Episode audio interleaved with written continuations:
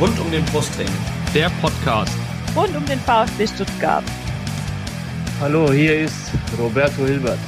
Hallo, hier ist Peter Reichert. Hallo, hier ist Andi Buck. Ich wünsche euch viel Spaß beim Podcast rund um den Brustring.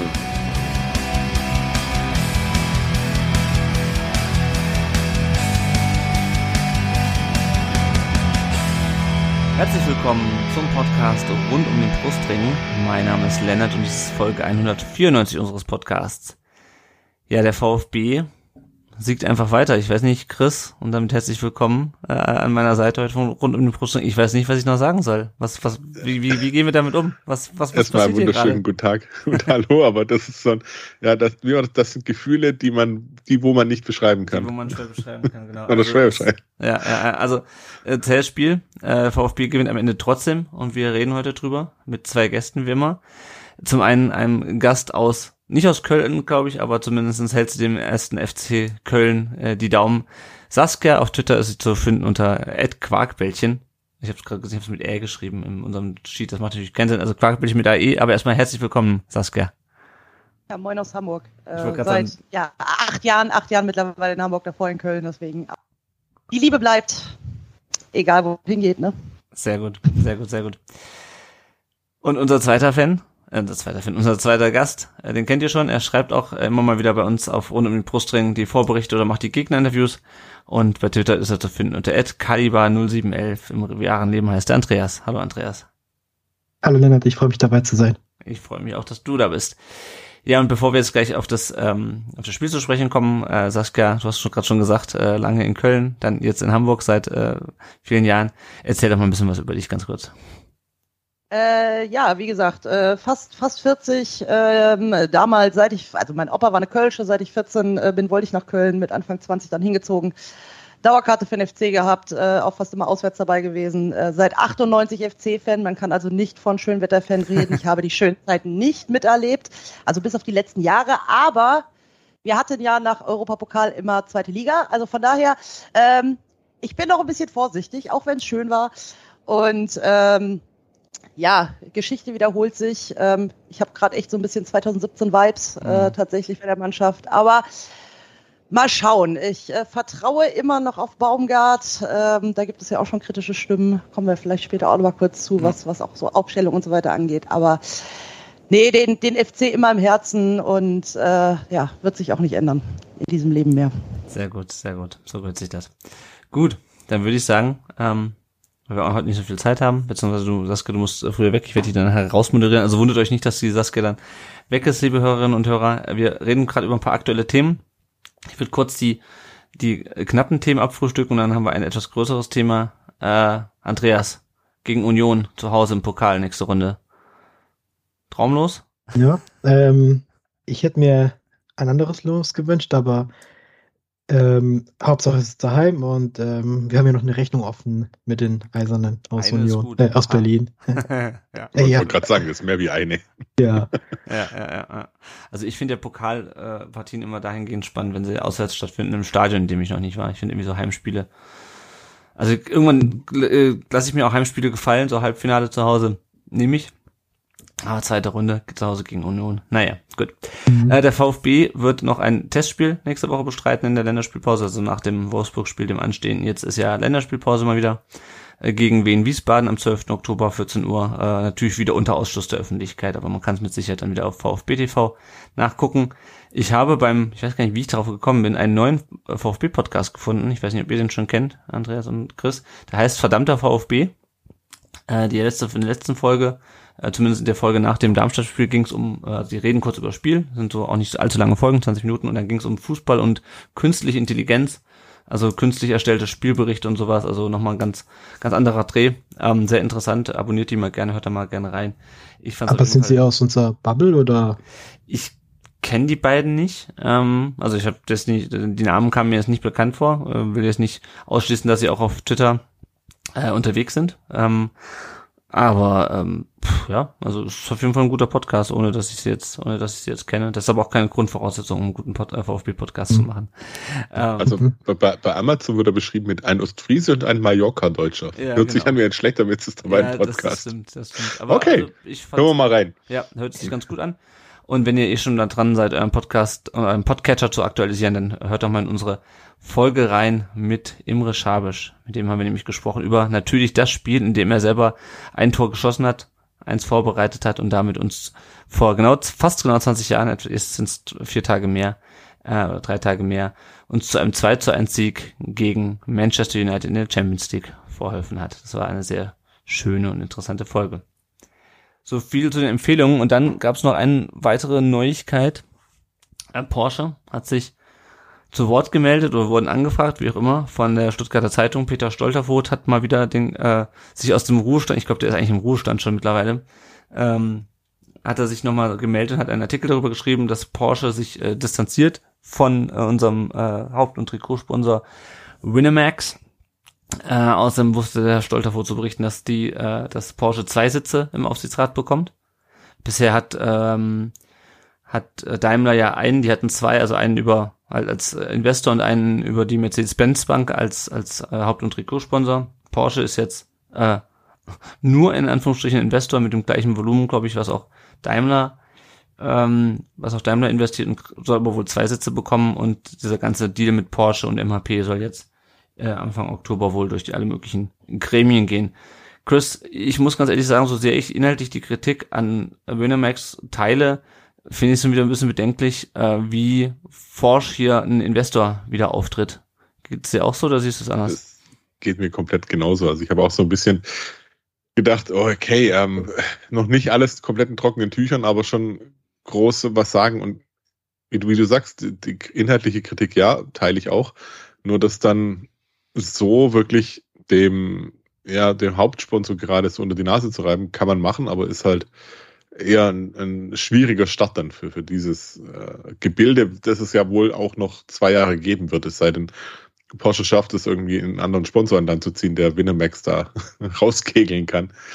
Weiß man ja nicht. Vielleicht, ja. vielleicht, vielleicht, ja. Dann will ich auch nichts groß gesagt haben, aber ansonsten ist es schon, ja, schwierig, wie du sagst. Also ich fand ich auch sehr, sehr schwierig. Ja, also vor allem, ich habe halt das Gefühl, also Porsche, wir sind ja nicht die einzigen, wo Porsche oder VW mit drin steckt. Nur bei, ich habe das Gefühl, bei uns haben, sitzen sie halt am stärksten Hebel, weil bei, also, bei, VW, bei Wolfsburg, unserem nächsten Gegner, ist Volkswagen drinne und ja, und, und gehören alle zusammen irgendwie, aber ist nicht das gleiche bei den Bayern. Die Bayern lassen sich von, von Audi nicht reinreden und gut, Ingolstadt. Pff, ja, aber, aber da trotz, trotz allem ist es wirklich, ich weiß nicht, ob die Automobilbranche groß die Moralkeule schwingen ja, sollte. Ja. Also naja.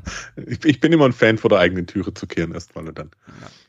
Und dann die Klappe zu halten. Also ich finde spannend, das ist ja jetzt nicht die erste öffentliche Kritik allgemein. Mhm. Ähm, ich, ich würde jetzt mal Geld darauf wetten, dass Winamax nicht die drei Jahre durchmacht, weil wenn es jetzt schon so holprig immer wieder anfängt, mit den erstmal mit diesen ganzen Taratara drumherum und jetzt mhm. ähm, doch die Porsche-Kritik und die Kampagne jetzt auch ähm, rund um die Spiele mit ähm, mein Trikot mhm. wird nicht gesponsert oder die Aktion bei der Mitgliederversammlung. Ja. Genau. Den Namen gerade ja, nicht mehr präsent, ja. Ja, ich auch nicht. Deswegen tut mir leid. Ich glaube, er heißt Timo oder so. Jedenfalls äh, Brodelei. Ja. ja. Weiß ja mehr davon. Genau, ich ähm, sagen, der Steffen hat einen Podcast mit dem aufgenommen. Könnt ihr auch gerne reinhören. Wie gesagt, ich habe den Namen gerade nicht mehr parat, aber ihr wisst, von genau. wem wir reden. Genau, ja. Ähm, ja, ich würde darauf wetten, dass Winamax allerspätestens in anderthalb Jahren oder zwei Jahren fertig ist, aber nicht drei Jahre durchmacht. Ja. Schauen wir mal. Da wir ja bis dahin die Champions League mhm. spielen, brauchen wir das Geld auch nicht mehr so drin. Spaß. Gut. Ähm, dann blicken wir gleich aufs Spiel. War noch ein ganz kurzer Werbeblock. Wenn ihr uns finanziell unterstützen könnt und wollt, dann könnt ihr das entweder über Patreon tun oder über PayPal. Bei Patreon geht es um einen kleinen monatlichen äh, Betrag, mit dem ihr uns unterstützt. Wer neu einsteigt, kann, äh, kriegt ein Starterpaket vom Erik zugeschickt und je nachdem, wie sehr ihr uns unterstützt, kriegt ihr auch eine kleine Belohnung. Zum Beispiel werdet ihr wie der Daniel, der uns mit mindestens 10 Dollar im Monat unterstützt, in jeder Folge genannt. Äh, der Mark unterstützt uns mit 5 Dollar auf dem Team Hildebrand Level, wird auch jede Folge genannt. Und äh, diverse Leute unterstützen uns auf dem Kakao-Level mit 2 Dollar im Monat. Und da nennen wir heute den Patrick als Unterstützer. Vielen Dank. Äh, ihr könnt uns auch über PayPal unterstützen, wie, wann und wie häufig ihr wollt.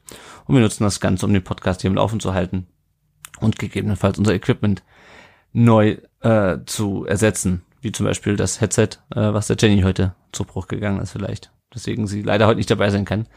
Ähm, genau. Alles, was ihr dazu wissen müsst, findet ihr unter rundumdenbrustring.de slash support.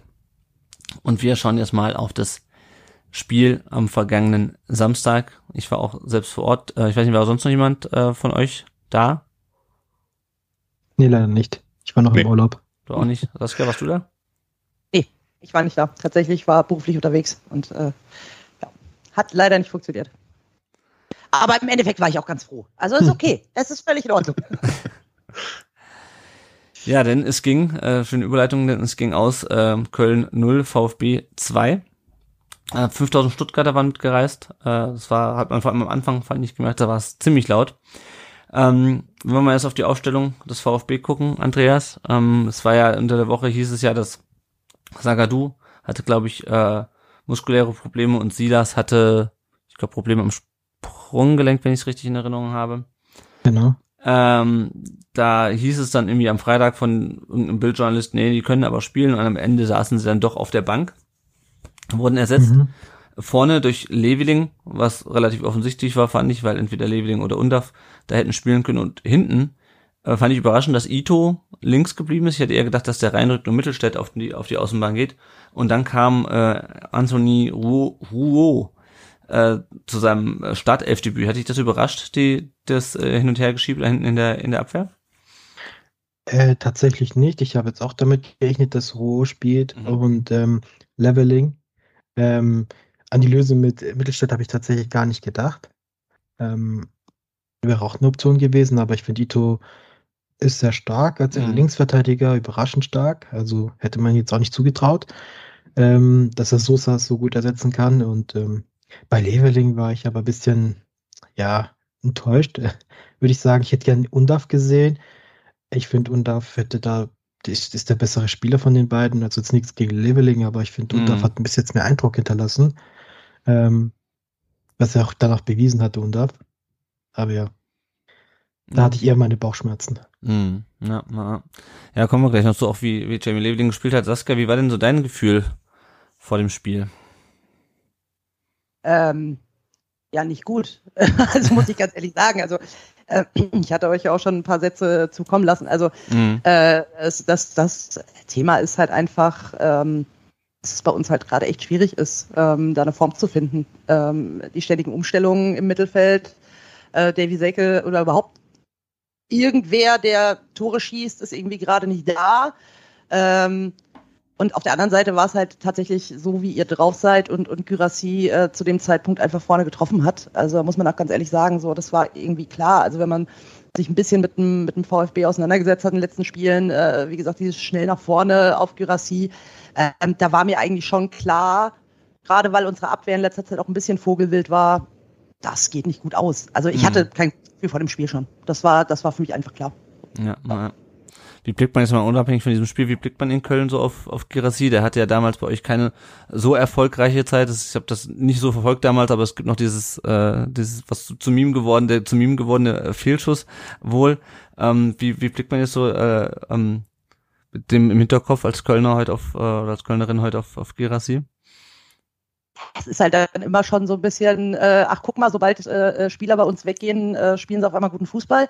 Äh, hat man immer so ein bisschen im Kopf, Hm. aber muss auch ja, damals klar sagen, er war also auch verletzt, hat dann in der, in der zweiten Mannschaft ein bisschen ähm, gespielt, hat da auch eigentlich regelmäßig getroffen, hatte aber dann natürlich einen Modest vor sich, der Mhm. natürlich jedes Spiel einfach seine Dinger gemacht hat. Und ähm, dadurch, dass es auch so war, dass wir ja wirklich auch damals nur mit, mit, mit einer Spitze gespielt haben und Modest einfach gesetzt war. Und äh, dann wird es halt für einen super jungen Spieler einfach total schwierig, da dran zu kommen. Ja. So. Aber ich habe es ihm immer gegönnt, weil ich ihn auch immer für einen guten Fußballer gehalten habe. Also tatsächlich. Und äh, dass er jetzt so einschlägt, ähm, das konnte jetzt vielleicht niemand so wissen, Nee, aber ähm, nein, ich gönn's ihm total, Mhm. weil ich fand ihn damals auch als Fußballer schon gut. So. Ja. Also man hat auf jeden Fall damals schon die, die, die Ansätze gesehen und was er kann und äh, dass er jetzt eben das Vertrauen bekommt ähm, und das auch zurückgibt. Also deswegen äh, Chapeau. Also, das kann Ja. man nicht anders sagen. ist für mich auch so ein klassisches Beispiel dafür, dass äh, Spieler einfach manchmal in bestimmten Kontexten einfach in bestimmte Situationen reinkommen müssen und dann klickt's plötzlich und in anderen Vereinen funktioniert der gleiche Spieler halt nicht, weil die Rahmenbedingungen anders sind, aber Anthony Modest. Ja. genau. Aber kurze Frage, Mhm. ähm, das war doch damals noch unter Stöger, oder? Weil ich glaube, Stöger, Stöger hat da einen anderen Fußball gespielt. Ich glaube, äh, da war der Stürmer immer vorne drin und der hat Zielspieler. Und äh, jetzt unter Hoeneß äh, lässt sich Gyrassi regelmäßig fahren, hilft beim Spielaufbau mit. Mhm. Äh, vielleicht ist so da der Unterschied. Äh, weil ich weiß, glaube unter Labadia, jetzt lass mich lügen, die paar Spiele, die er gemacht hat, da war ähm, äh, Gyrassi genauso. Da war. Gerassi verletzt vor allem. Ja, ja, aber er hat ja ein paar Spiele schon noch gemacht. Ich Ach so, glaube, ja, das ja. erste drei Spiele ungefähr und da war er jetzt Ja, auch ja. nicht so. Hm. Ja. Ja, das stimmt. Ja, das ist, das ist definitiv eine Stärke, das haben wir jetzt auch in dem Spiel gesehen. Mhm. Auf dem, der, ähm, auf das wir jetzt zu sprechen kommen, wo er ja nicht getroffen hat und trotzdem nicht ganz unwichtig war. Wir steigen mal ein ins Spiel. Es ging eigentlich gleich re relativ turbulent los. Äh, dass die Kölner viele Flanken schlagen, das äh, wussten wir ja vorher schon. Ähm, und es gab auch gleich in den ersten sieben Minuten zwei, die nicht ankamen. Girassi dann in der siebten Minute mit dem, mit dem Hinterkopf an die Latte. Ähm, und ich hatte so ein bisschen das Gefühl, Chris, dass der VfB einfach Bock hatte, auch aus dieser Erfolgsserie kommt und die Kölner mit sehr viel Druck auch direkt kamen, also tabellarischer Druck vor allem. Hast du es auch so gesehen? Äh, durchaus ja, also der VfB, klar, mit stolzem Brustring vorne raus, aber Köln wollte. Also die hatten, die haben äh, am Anfang echt, habe ich auch gedacht so, uh, die drücken aufs Gas. Da habe ich auch schon gedacht, können die das, das ganze Spiel überhalten? Ähm, wenn, dann haben wir ein richtiges Problem. Äh, Mhm. wenn nicht, dann könnte vielleicht Köln noch ein Problem kriegen, aber ich fand es relativ ausgeglichen zu Beginn, weil eben zwei Spielarten aufeinander geprallt sind. Einmal das Selbstvertrauen, wo einfach gerade da ist, was für uns oder für mich immer noch komplett ungewohnt ist, dass da eine Mannschaft da ist, die äh, wirklich mal sagt, ja, lass mal einen Kopf oben. Ähm, und halt wirklich Köln mit Rücken zur Wand und zu Hause. Und jetzt ist auch mal Zeit, einen Dreier zu holen. Also, boah, das ging schon gut los. Hat man, glaube ich, auch in Zweikämpfen und so Mhm. ging, ging das relativ Ja. auch gut zur Sache. Deswegen, Ja. ja, Ja, das, ist ja das, das ist ja das, was wir auch letzte Woche besprochen hatten, schon im Podcast. Ne? Das ist halt, also ähm, Köln auch nochmal ein anderes Kaliber vielleicht ist als, als Darmstadt. Ähm, weil Darmstadt hat, das hast du das Gefühl, okay, die hoffen halt, dass sie irgendwie was mitnehmen.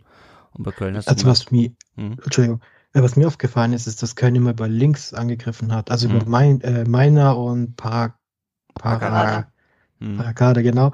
Ähm, dass sie da Stenzel immer windelweich gespielt haben, so, äh, schwindelig gespielt haben. Mhm. Ähm, Ja, Windel war ich teilweise auch, ja. ja. Hatte Bälle durch, den, durch die Hosenträger. Ja. ja, also das war schon auffällig. Ähm, Saskia Barth ist jetzt einfach Köln einfach stark auf der linken Seite oder hat man einfach die rechte Seite als die Schwachstelle identifiziert? Wie war das denn sonst so bei Köln? Ähm, also tatsächlich äh, noch einmal kurz vorweg, äh, wir, wir Hm. haben tatsächlich auch die letzten Spiele immer so gespielt, wie wir gespielt haben. Also Hm. immer Druck, immer nach vorne, immer gepresst. Also wir haben gut, immer gute Spiele gemacht. Wir Hm. treffen halt einfach vorne nicht. Mhm. Ähm, das war tatsächlich so. Nein, aber die linke Seite ist tatsächlich mit, mit Aktuell, mit Paccarada und Meiner schon unsere, unsere Stärke. Äh, zum einen die Schnelligkeit natürlich von Meiner, äh, der ist halt einfach unfassbar schnell. Und ähm, ich muss halt sagen, äh, ich bin halt wirklich mit, äh, oh Gott, wenn ich das jetzt sage, tut's mir fast schon weh, aber mit Paccarada als Hector-Ersatz äh, relativ zufrieden. Mhm. Ähm, Das äh, kennen wir sehr Red so. stabil, ähm, äh, recht stabil, spielt aber auch offensiv mit. Ähm, also das ist schon, das ist schon ganz gut. Das Problem auf der rechten Seite ist tatsächlich, also ich war ja schon überrascht, äh, dass Benno Schmitz nicht gespielt hat, weil der hat die letzten Spiele einfach nur Scheiße fabriziert auf der auf der Rechtsverteidigerposition. Ähm, ich hatte ja gehofft, dass Carstensen reinkommt, dass er dann Rechtsverteidiger spielt. Ähm, okay, finde ich in Ordnung, ist ja auch eigentlich seine Position. Und dann hatten wir aber genau wie das Problem, was ich eigentlich vorher schon ein bisschen bemängelt hatte, dass wir Lubicic wieder auf rechts hatten, der eben eigentlich ein Sechser ist. Ähm, und die halt einfach überhaupt nicht eingespielt waren. Also das hat man zum Teil auch gemerkt. Ähm, das, das war nicht eingespielt, das funktioniert halt so noch nicht. Ähm, ich könnte mir vorstellen, dass Baumgart in Zukunft gegebenenfalls Carstensen noch häufiger auf der Rechtsverteidigerposition spielen lässt. Und dann, je nachdem, wie es dann ist, man hat ja dann auch gesehen, zum Beispiel als Alidu äh, reinkam auf, auf rechts, äh, war ja da auch nochmal eine andere Geschwindigkeit da. Ähm, ich glaube, da muss man einfach in Zukunft nochmal so ein bisschen anpassen. Aber äh, ja, links, links ist immer noch unsere Stärke, wenn meiner jetzt noch lernt, ordentliche Flanken zu schlagen. ja, Ja. ja. Also, das ist mir auch aufgefallen, was du, was du sagst, Andreas, dass beide Mannschaften viel über links gekommen sind. Ähm, Stenzel hat ja eigentlich gute Spiele gemacht, fand ich, äh, die letzten Spiele, aber in dem Spiel, Mhm. also ich glaube, das waren aus zwei oder drei Beinschüsse ähm, und ähm, fast jeder Angriff. Also ich habe mir, als ich nochmal durchgeguckt habe, mir die Notizen gemacht habe, so viele Kölner Angriffe kamen, kamen über links und äh, beim VfB. Chris Führig, den äh, kennt man ja in Köln auch noch.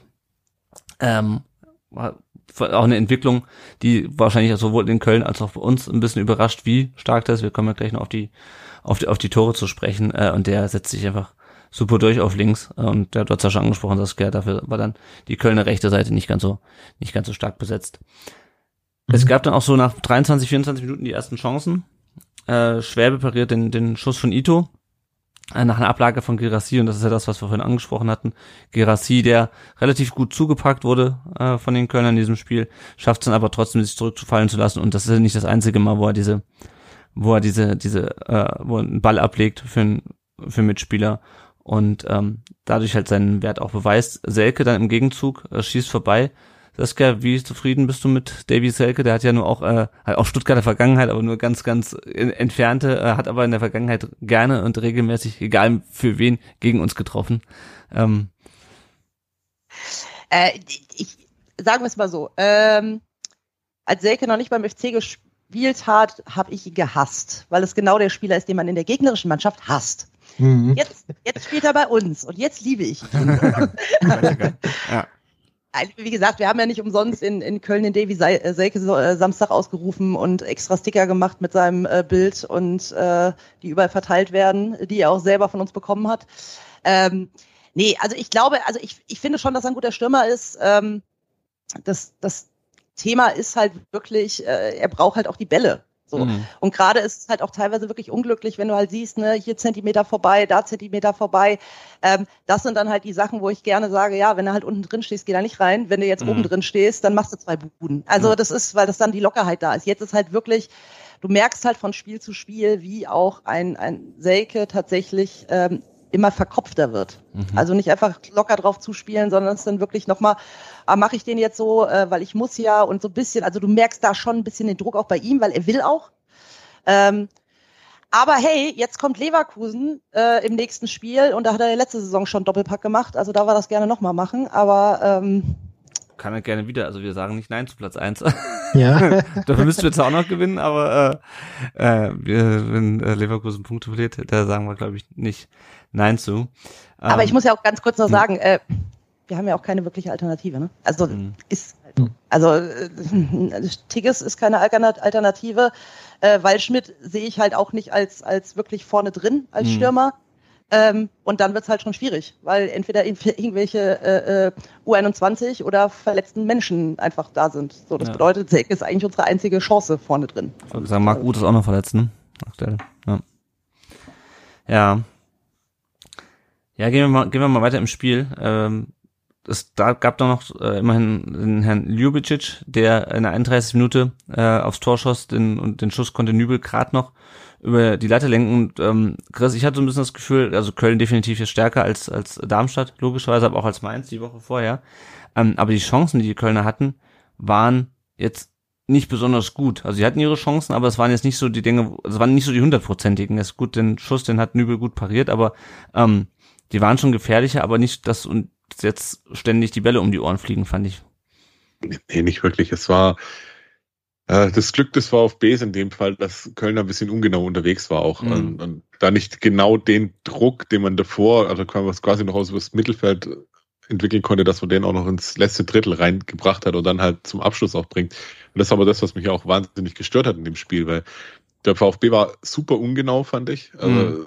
die hätten mhm. eigentlich da schon mit ein bisschen mehr Genauigkeit, glaube ich, Köln eher knacken können oder, oder mal einen wirklich durchkommen. Und so war es halt immer dieses, ja, lass mal jetzt zum Beispiel Lubi, Lubicic äh, den Ball ein bisschen anders treffen, ein bisschen mehr, mehr Schmackes treffen oder, oder irgendwie. Und dann rutscht so einer halt auch mal rein. Aber, und dann wird es ein ganz, ganz, ganz hässliches anderes Spiel. Und deswegen, äh, ja, die Chancen waren nicht, vielleicht nicht besonders gut, aber sie waren da und das hat mich schon gestört. Mhm. weil, weil es eben dieses, dieses, dieses wirklich dieses, dieses kleine bisschen war mit diesem, hey, oh, der könnte auch reingehen. Und da ist vielleicht gerade wirklich, vielleicht hat, vielleicht hat es das, das VfB Selbstvertrauen da gerade, das ein bisschen auch aufgehalten. Ja, ja, ja. Spielglück will ich nicht sagen, das haben, haben wir so selten.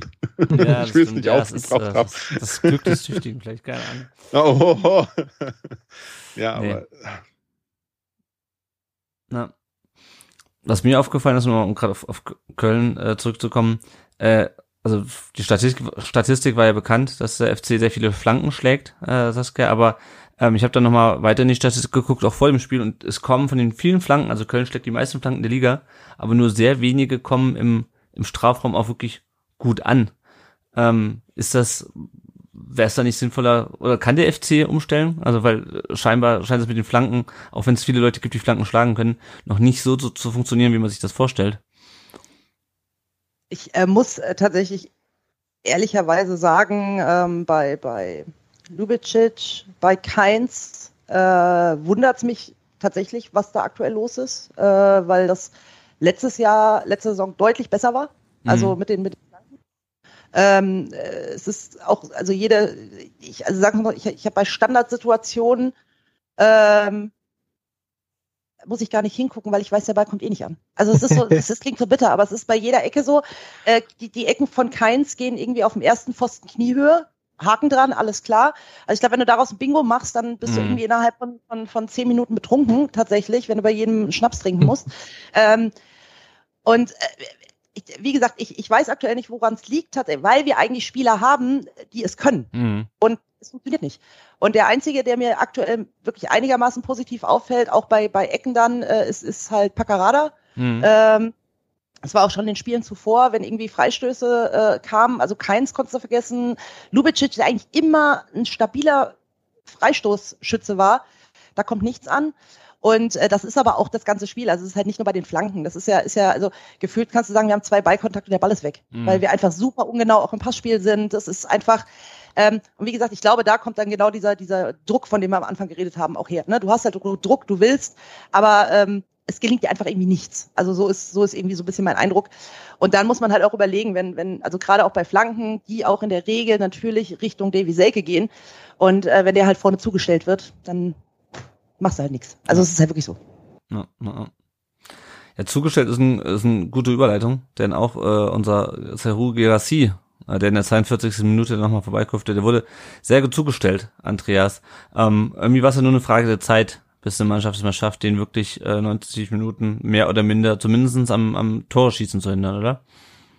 Äh, ja, ähm, das hat mich jetzt auch nicht überrascht, weil ich glaube, Köln ist schon, weiß, wie man gegen den Ball eklig spielt, hat man ja auch ähm, immer wieder gesehen, dass sie diese taktischen Fouls gemacht haben und ähm, auch äh, die Mitte immer richtig gut zugestellt hat, so dass da kein Ball durch die Mitte eben auf äh, Gugrassi kommen konnte, sondern dass man immer eher über die Flügel kam.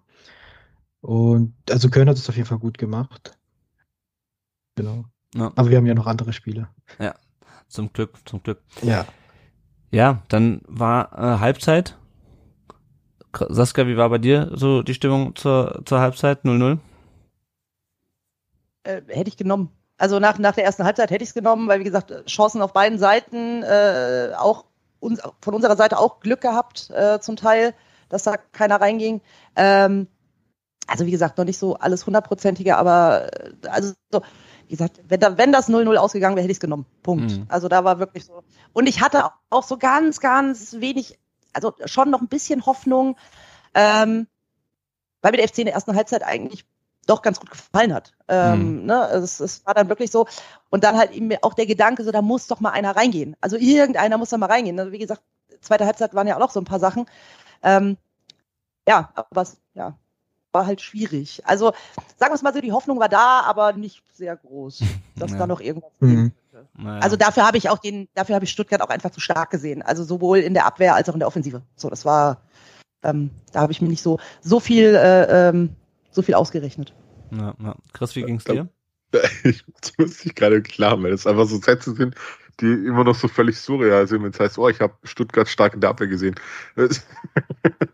Ich denke einfach nur mal ein paar Wochen zurück, da war das halt noch nicht so. Ähm, wie ich es vorher schon gesagt habe, mir war es offensiv leider zu ungenau Mhm. und hinten waren sie wach und das fand ich gut, Ja. äh, weil, weil sie wirklich dann immer noch irgendwie den Fuß, den Kopf, irgendwas dazwischen gekriegt haben und auch nicht falsch standen. Das fand ich bemerkenswert, weil das wirklich was ist, was äh, in den letzten ja, Jahren eigentlich wirklich Jahren schon gefehlt hat. Ich habe immer das Gefühl, auch wenn ich es jetzt gerade in Hoffenheim sehe, ich habe immer das Gefühl, Matarazzo ist ein guter Offensivtrainer, aber kein Defensivtrainer. Mhm. Ähm, und jetzt haben wir gerade einen, der das tatsächlich Diese Balance. Mit- ne? die Balance schafft. Und, und das hat mir in dem Fall ja von, von hinten her gut gefallen, wobei ich da einfach ja, ja vielleicht auch leidgeprüft bin mit, mit Waldemar Anton immer, dass, dass da ja. vielleicht was passiert oder, oder dass irgendeiner halt doch einen Aussetzer hat und dann geht das ganz arg schnell plötzlich. Und dadurch, dass es dann vorne ein bisschen zu ungenau war, war es, ja, es war okay. Mhm. Also ich war, ich war ja auch, auch fein damit. Ähm, aber ja, einfach mal abwarten, weil wie Gyrassi war echt gut abgemeldet, was es anging. Der hat dann viele andere Bälle festmachen müssen und ganz anders arbeiten und das hat, hat man schon gemerkt. Und ja, bis dahin denke ich, war es vollkommen okay, dass es 0-0 steht. Ja, ja. ja, ich hatte auch das Gefühl, es ist wirklich so ein Duell eigentlich auf Augenhöhe ähm, mhm. von, der, von der Spielanlage, weil der VfB ist es klar, dass wir eigentlich nicht auf Platz zwei gehören. Also wenn wir, wenn wir an Weihnachten immer noch da steht, dann revidiere ich das vielleicht, aber aktuell will ich sagen, also wir haben halt einfach, wir machen es gerade gut, ja, aber das ist jetzt nicht, also unser natürlicher Lebensraum ist nicht äh, Platz zwei und ich glaube auch nicht, dass äh, der natürliche Lebensraum des ersten FC Köln in der aktuellen Verfassung ein Abstiegsplatz ist. Eigentlich gehören die beide irgendwo in die Mitte äh, der Tabelle und insofern war es schon halt ein intensives Spiel auf Augenhöhe ähm, bis zu dem Zeitpunkt und ähm, ja, beide mit ihren, mit ihren Stärken und ihren Schwächen Köln fand ich kam sehr gut aus der Pause, Andreas. Also ich hatte das Gefühl, der VfB hat nach der Pause erstmal wenig Land gesehen. Umso überraschender war für mich auch die, unsere Führung. Ähm, aber wie, wie fandst du, ist der VfB aus der, aus der Pause gekommen? Ähm, gar nicht eigentlich. Also gefühlt waren die noch mit dem Kopf in der Kabine. Äh, Köln hat das Spiel dann echt an sich gerissen. Ich war dann auch immer so, je, das ist jetzt nur noch der Frage der Zeit, bis Köln in Führung geht. Ähm, ja, vor allem wieder über links, Lindenmeiner, das ist der, der Stenzel wird noch Albträume haben von ihm, wahrscheinlich die nächste ja. danach. Äh, also, das war schon krass, dass da, wie Köln dann auf losgegangen ist. Und da gebe ich auch völlig recht, dass Köln eigentlich nicht so schlecht ist, wie sie dastehen. Mhm. Ähm, ich fand es jetzt auch besser, besser als Mainz. Ähm, und ja, auch ein bisschen ähm, aggressiver als Freiburg jetzt so von dem Spielen. Okay, Freiburg war jetzt nur das, gilt jetzt nicht ganz, weil das war der dritte Spieltag, da ist man noch ganz frisch. Aber ich fand Köln eigentlich schon sehr, sehr, sehr stark eigentlich. Mhm. Krass, wie fandst du es? Ich muss dem Andreas sowas von recht geben. Ich habe nämlich gerade noch mal bei mir in, in Twitter reingeschaut und ich habe 16.55 Uhr geschrieben, das geht nimmer lang gut. Ja. Weil ja. echt, echt einfach dieses so, oh Gott, das war so, so richtig, Köln war irgendwie am Drücker, die waren für mich viel, viel näher dran am Tor. Ja. ja. Und dann straft mich dieser irgendwie verwandelte Verein aus Cannstatt hier ja. Ey, gewaltig lügen. Ja, ich springe nochmal kurz in die 55. Minute, da gab's äh, Gelb für Dennis Hussein Basic nach dem Foul an Mio. Ich fand aber insgesamt dafür, dass es so intensiv war, war es aber eigentlich relativ relativ fair geführt. Ich glaube, äh, Selke und Anton sind mal aneinander geraten. Äh, aber alles in allem, äh, glaube ich, war es eigentlich ein, äh, also leichtes Spiel für, für, für den Schiedsrichter. Das ist ja auch mal schön, wenn wir uns nicht so viel ähm, aufregen müssen. Mio dann in der 57. Minute mit einer Chance, wo ich mich auch gefragt habe, also das war das, genau das, äh, was mich auch schon bei, bei Itos Schuss ein bisschen gestört hat. Der VfB kommt halt nicht so richtig gefährlich. Also sie haben auch ein paar Chancen, aber ähm, dieser Schuss von, von Mio, da dachte ich so, zieh doch richtig ab, Junge. Äh, ja. Weil eigentlich äh, war es wieder schön gemacht von Gerassi, aber dann im Abschluss einfach zu schwach von uns von einem, der eigentlich, der es eigentlich auch besser kann. Ähm, genau, dann kam dieser dieser Schuss von äh, von äh, Paccarada auf Nübel, den der relativ zentral fängt. Also wir sprechen ja später auch nochmal über Nübels keine Aussätze, aber ansonsten, Chris, fand ich den eigentlich äh, fand ich echt den echt gut wieder. Also stabil. Mir gefallen auch seine schnellen Abwürfe. Ähm, Komplett. Ja, also Komplett. Ist, ist, wirklich, also es kann man jetzt nach nach ähm, den paar Spieltagen, wo ich sagen, es ist ein Upgrade auf der Torhüterposition, mhm. definitiv. Und ist es wirklich nur von, von der Ausstrahlung her. Und nochmal, ich mag Flo Müller immer noch so. Ich fand einen coolen Typ. Habe mich damals gefreut, dass er kam, dass es nicht funktioniert hat. Das ist echt schade. Äh, Fabi Bredlo finde ich auch einen coolen Typ an sich, äh, aber ist halt der Nummer zwei. Und mhm. jetzt steht halt wirklich einer drin, der, also der hat, der hat schon die Ausstrahlung, so, ey, heute mal wieder nicht. Ja. Ja also hat er dann auch seine dritte weiße Weste, wie man das nennt, in, im sechsten Spiel. Wir irgendwie. spielen zu null auswärts. Naja, also. Naja, naja. Das hat er sich auf jeden Fall verdient, war auch ein starkes Spiel von ihm. Ja, genau. Und dann äh, in der 61. Minute hat dann äh, Köln zweimal ausgewechselt. Luca Waldschmidt kam für Florian Kainz rein und Farid Alidou der vor der Saison, glaube ich, aus äh, Frankfurt kam, richtig? Genau, genau. Genau, für, für Steffen Tigges. Ähm, waren das 1 zu 1 Wechsel auf den Offensivpositionen oder was hatte das für Auswirkungen, Nee, also-? Genau, also äh, Keins äh, ja als als Zehner gespielt, äh, da war auch dann äh, Luca Waldschmidt äh, auf der Position. Am Endeffekt ist es so, dass Alidu äh, eben dann auf auf rechts außen gegangen ist und dann eben Lubicic äh, sich sich weiter nach hinten gezogen hat Mhm. äh, auf sechster Position. Ähm, ja, und äh, was ich eigentlich auch, wie gesagt, äh, lieber mag, also ich hätte vielleicht, wie gesagt, auch gerne diese Aufstellung gesehen, vielleicht Alidu von Anfang an mit, mit, äh, mit einer Doppel-Sechs, äh, Hussein Basic und, und ähm, äh, Lubicic. Ähm, wie gesagt, bis dahin haben sie es super gemacht, also Mhm. alles, alles cool. Ähm, aber man muss halt auch einfach ganz, ganz klar sagen, keiner, der bei uns von der Bank kommt, ist ein 1 zu 1 Ersatz von der Person, die auf dem Mhm. Feld steht. So. Und äh, das merkst du halt dann auch immer wieder. Also das ist gerade wirklich super, super kritisch. Ähm, weil, also wir, wir haben keinen gleichwertigen Ersatz und auch diese, diese Angst, wenn sich jemand aus der ersten Elf verletzt, dann ist komplettes Chaos. Also als Mhm. ich gestern, gestern nur mitbekommen habe, Paccarada hat sich im, im Training, musste frühzeitig vom Platz, da habe ich schon gedacht, ja, alles klar, danke, das ähm, schön, cool, äh, weil Mhm. wir haben keinen anderen äh, Linksverteidiger. Ähm, also deswegen, also es ist halt wirklich alles ganz, ganz, ganz eng und ähm, ja, und wie gesagt, Luca Waldschmidt, muss ich ganz ehrlich sagen, hatte ich auch vor der Saison höhere Erwartungen. Äh, ich habe in der Vorbereitung gesehen, ähm, zusammen mit Selke auch, äh, hat mir super gut gefallen und die letzten Spiele, er geht für mich halt komplett unter. Also Mhm. er, äh, eigentlich kann er es ja. Also, so, äh, ne, ähm, hat er ja auch schon bewiesen, die letzten Jahre unter in Wolfsburg vielleicht nicht mehr so stark, aber eben ja genau der Gedanke, wie es ja auch bei, bei Selke war und wie es bei Waldschmidt war, dass wir eben auch so Spieler holen, die halt durch Baumgart wieder so ein bisschen aufgebaut werden Mhm. und, und wie auch immer. Und das fehlt mir halt bei Waldschmidt noch komplett. Und äh, im Gegenzug dazu, ähm, Ali Du ist halt für mich äh, im Endeffekt dann meiner auf der rechten Seite, weil auch super schnell nach vorne äh, ähm, und so weiter. Braucht noch ein bisschen, bisschen äh, Präzision auch in seinen Flanken, aber ähm, ich würde ge gerne beide meine Aufstellungen sehen Mhm. äh, in, der, in der Startelf Ja. tatsächlich.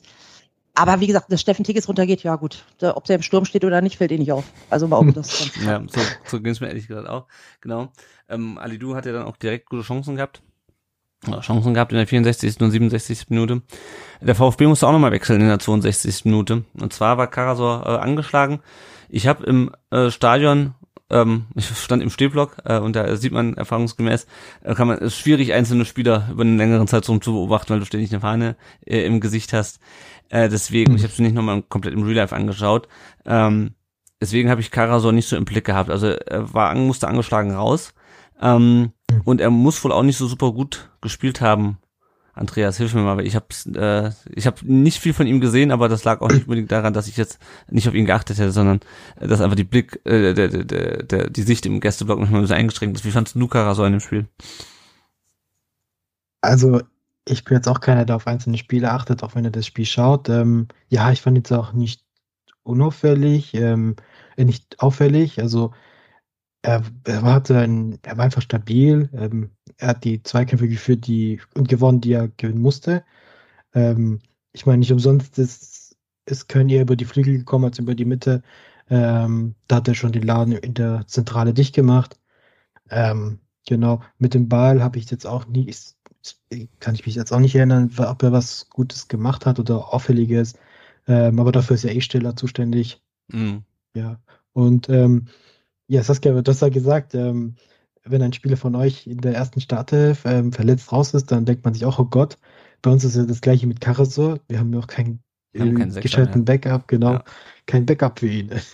Ah. Und es war auch so, so am Anfang der Saison das große Thema, so, wir haben da kein Backup, wenn sich einer von den beiden verletzt, sind wir aufgeschmissen.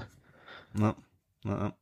Was ich ja interessant Äh, fand, so, sorry. So, sorry, sorry, ja, aber das ist genau diese Frage, war ja, was passiert, Mhm. wenn Karasor verletzt ist? Was machen Ja. wir dann? Was machen wir dann? Ähm, ich glaube, die Antwort haben wir jetzt bekommen. Wir wechseln einfach Unterfallen. Ja. Ja. Wir machen das einfach mal anders. Ja, wobei ich das interessant fand, äh, dass er dann Ja. einen Stürmer für, einen- für einen Sechser bringt. Ich meine, klar, es steht 0-0, wir wollen natürlich gewinnen und äh, Sebastian Hönes ist auch keiner, der, äh, der äh, ängstlich einwechselt, sag ich mal. Aber die, unsere Doppelsechs, das war ja bisher immer so, die ähm, der Motor des Spiels und dass er Mhm. da sozusagen diese Doppelsechs auflöst. Ähm, Mio ist dann, glaube ich, ein bisschen nach hinten gerückt. Ich gucke nochmal gerade auf die Bank, da hatten wir eigentlich auch, doch Haraguchi wäre noch da gewesen. Ähm, war auf jeden Fall schon mutig, oder Chris, dass er da dann einen Stürmer br bringt ähm, und sozusagen diese klassische Doppelsechs, weil Mio ist ja eigentlich auch eher offensiv orientiert, auflöst, oder? Komplett. Äh, wobei vielleicht hat er das wirklich das Spiel dann auch anders gelesen, äh, unser Trainer, der einfach gesagt hat, okay, äh, wir stehen soweit relativ stabil auch in der Mitte. Ähm, und vielleicht fehlt vorne noch so dieser, dieser Punch oder einfach ein Ersatz für Gerasi oder eine Ergänzung zu Gerasi, weil Köln sich einfach auf den komplett äh, Mhm. fokussiert hatte. Ähm, und so frei wie Undaf nachher stand, möchte ich das noch nicht mal so, so ja, weit wegschieben, dass man sagt, ja, wir gucken halt nach Gerasi und den Rest, ja, die werden schon irgendwie was anderes lösen. Und deswegen fand ich es dahingehend einen Kniff dann umzustellen. Und das war auch die Einwechslung, die komplett das Spiel dann äh, auf Seiten vom VfB gekippt hat. Ja, ja. Ja, denn wir kommen jetzt in die 68. Minute. Äh, Anton erobert im Mittelfeld den Ball. Und dann kommt er in die Mitte zu äh, Stiller, glaube ich. Ich habe mir jetzt mehrere Wiederholungen mir angeschaut. Ich bin mir ziemlich sicher, dass der Ball von äh, auf Führig von, von Stiller kommt. Äh, spielt Führig auf links an und der macht's echt super, geht durch bis auf die Grundlinie, spielt zurück an den 5-Meter-Raum und da steht Dennis Undaff völlig frei und schießt sein erstes Bundesligator und sein erstes Tor für den VfB. Also zum einen schaltet der VfB in dieser Situation unglaublich schnell. Also Ballgewinn, Pass auf Führig, Führig geht durch und legt zurück. Äh, Also super stark gemacht von Führig. Was ich mich gefragt habe, Saskia, äh, es ging ja, äh, ich, bin mir sicher, es hängt nicht damit zusammen, aber in der, in der ganzen Zusammenfassung konnte man sehen, wie dann die Kölner Spieler einen, einen Zettel studieren. Ähm, wahrscheinlich stand auf diesem Zettel nicht unbedingt drauf, äh, pass auf Undaf auf. Ähm, aber kannst du dir erklären, wie der da so frei steht aus einer Situation, die ja erst kein, kein Konter war in, in dem Sinne? Äh, äh, bisschen, bisschen in die Richtung, was ich äh, zu Beginn schon gesagt hat. Unsere Abwehr ist halt zum Teil aktuell echt vogelwild. Mhm. Also äh, auch auch in, in Kontern von Mannschaften, wo du teilweise denkst, wo, wo steht, was was tut ihr da auf dem Platz? Es ist euer Job. Macht doch einfach das, was ihr tun sollt, bitte. Und ähm, nein, und dann war glaube ich, genau diese, diese Thematik, äh, auf Girassi aufpassen und so weiter. Und da hat in dem Augenblick keiner auf dem Zettel. Ähm, man schaut irgendwie, wo der Ball hinkommt, aber es ist auch tatsächlich auch im, im, also wirklich auch im eigenen 16er katastrophal, was der FC da zum Teil wirklich auch verteidigt, muss man ganz klar sagen.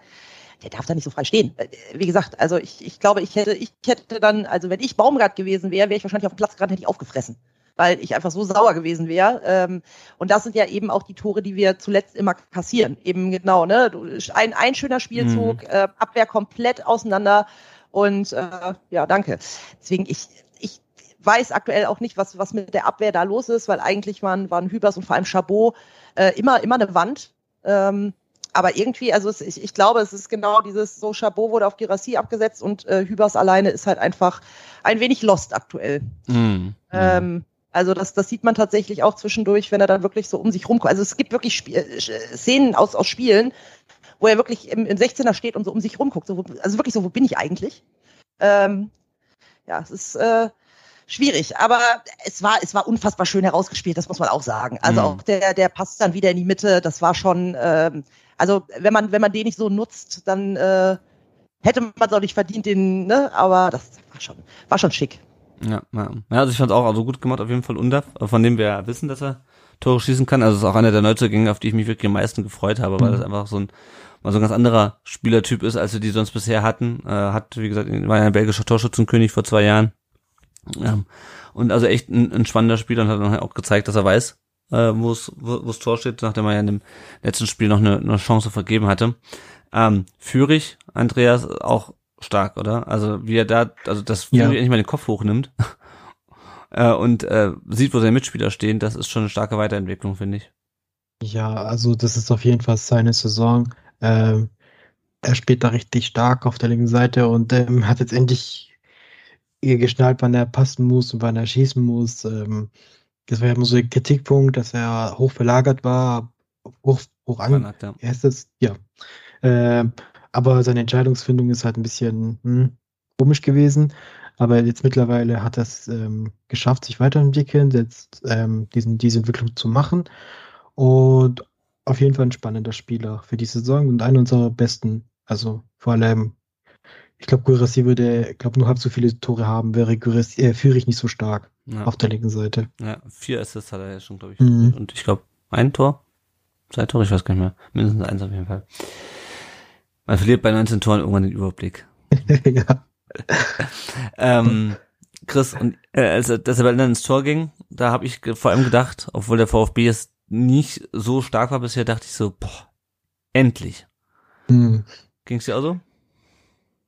Schon ein Stück weit. Es war äh, definitiv so, so, so, so ein Moment, wo man, wo man einfach dran so und erstmal kurz durchschnauft auch. Und äh, wenn, wenn man sieht, mit, mit welcher Ruhe Undaf dieses Tor gemacht hat, das, das, hat mich, das hat mich echt beeindruckt. Der steht aber da, guckt sich das gefühlt so eine Minute an, was der Torhüter macht. Und dann äh, schieben wir halt mal das dran. Äh, und das hat, ja, äh, dem, dem ganzen Spiel einfach äh, für, für, für den VfB auf jeden Fall in die komplett die richtige Richtung wieder gelenkt, weil man Mhm. wieder gemerkt hat, okay, wir können auch da ein Tor schießen, okay, es kann auch noch jemand anders machen. Und ab da in dem Moment habe ich eigentlich gedacht, okay, Köln drückt jetzt nochmal volle Möhre aufs Gas.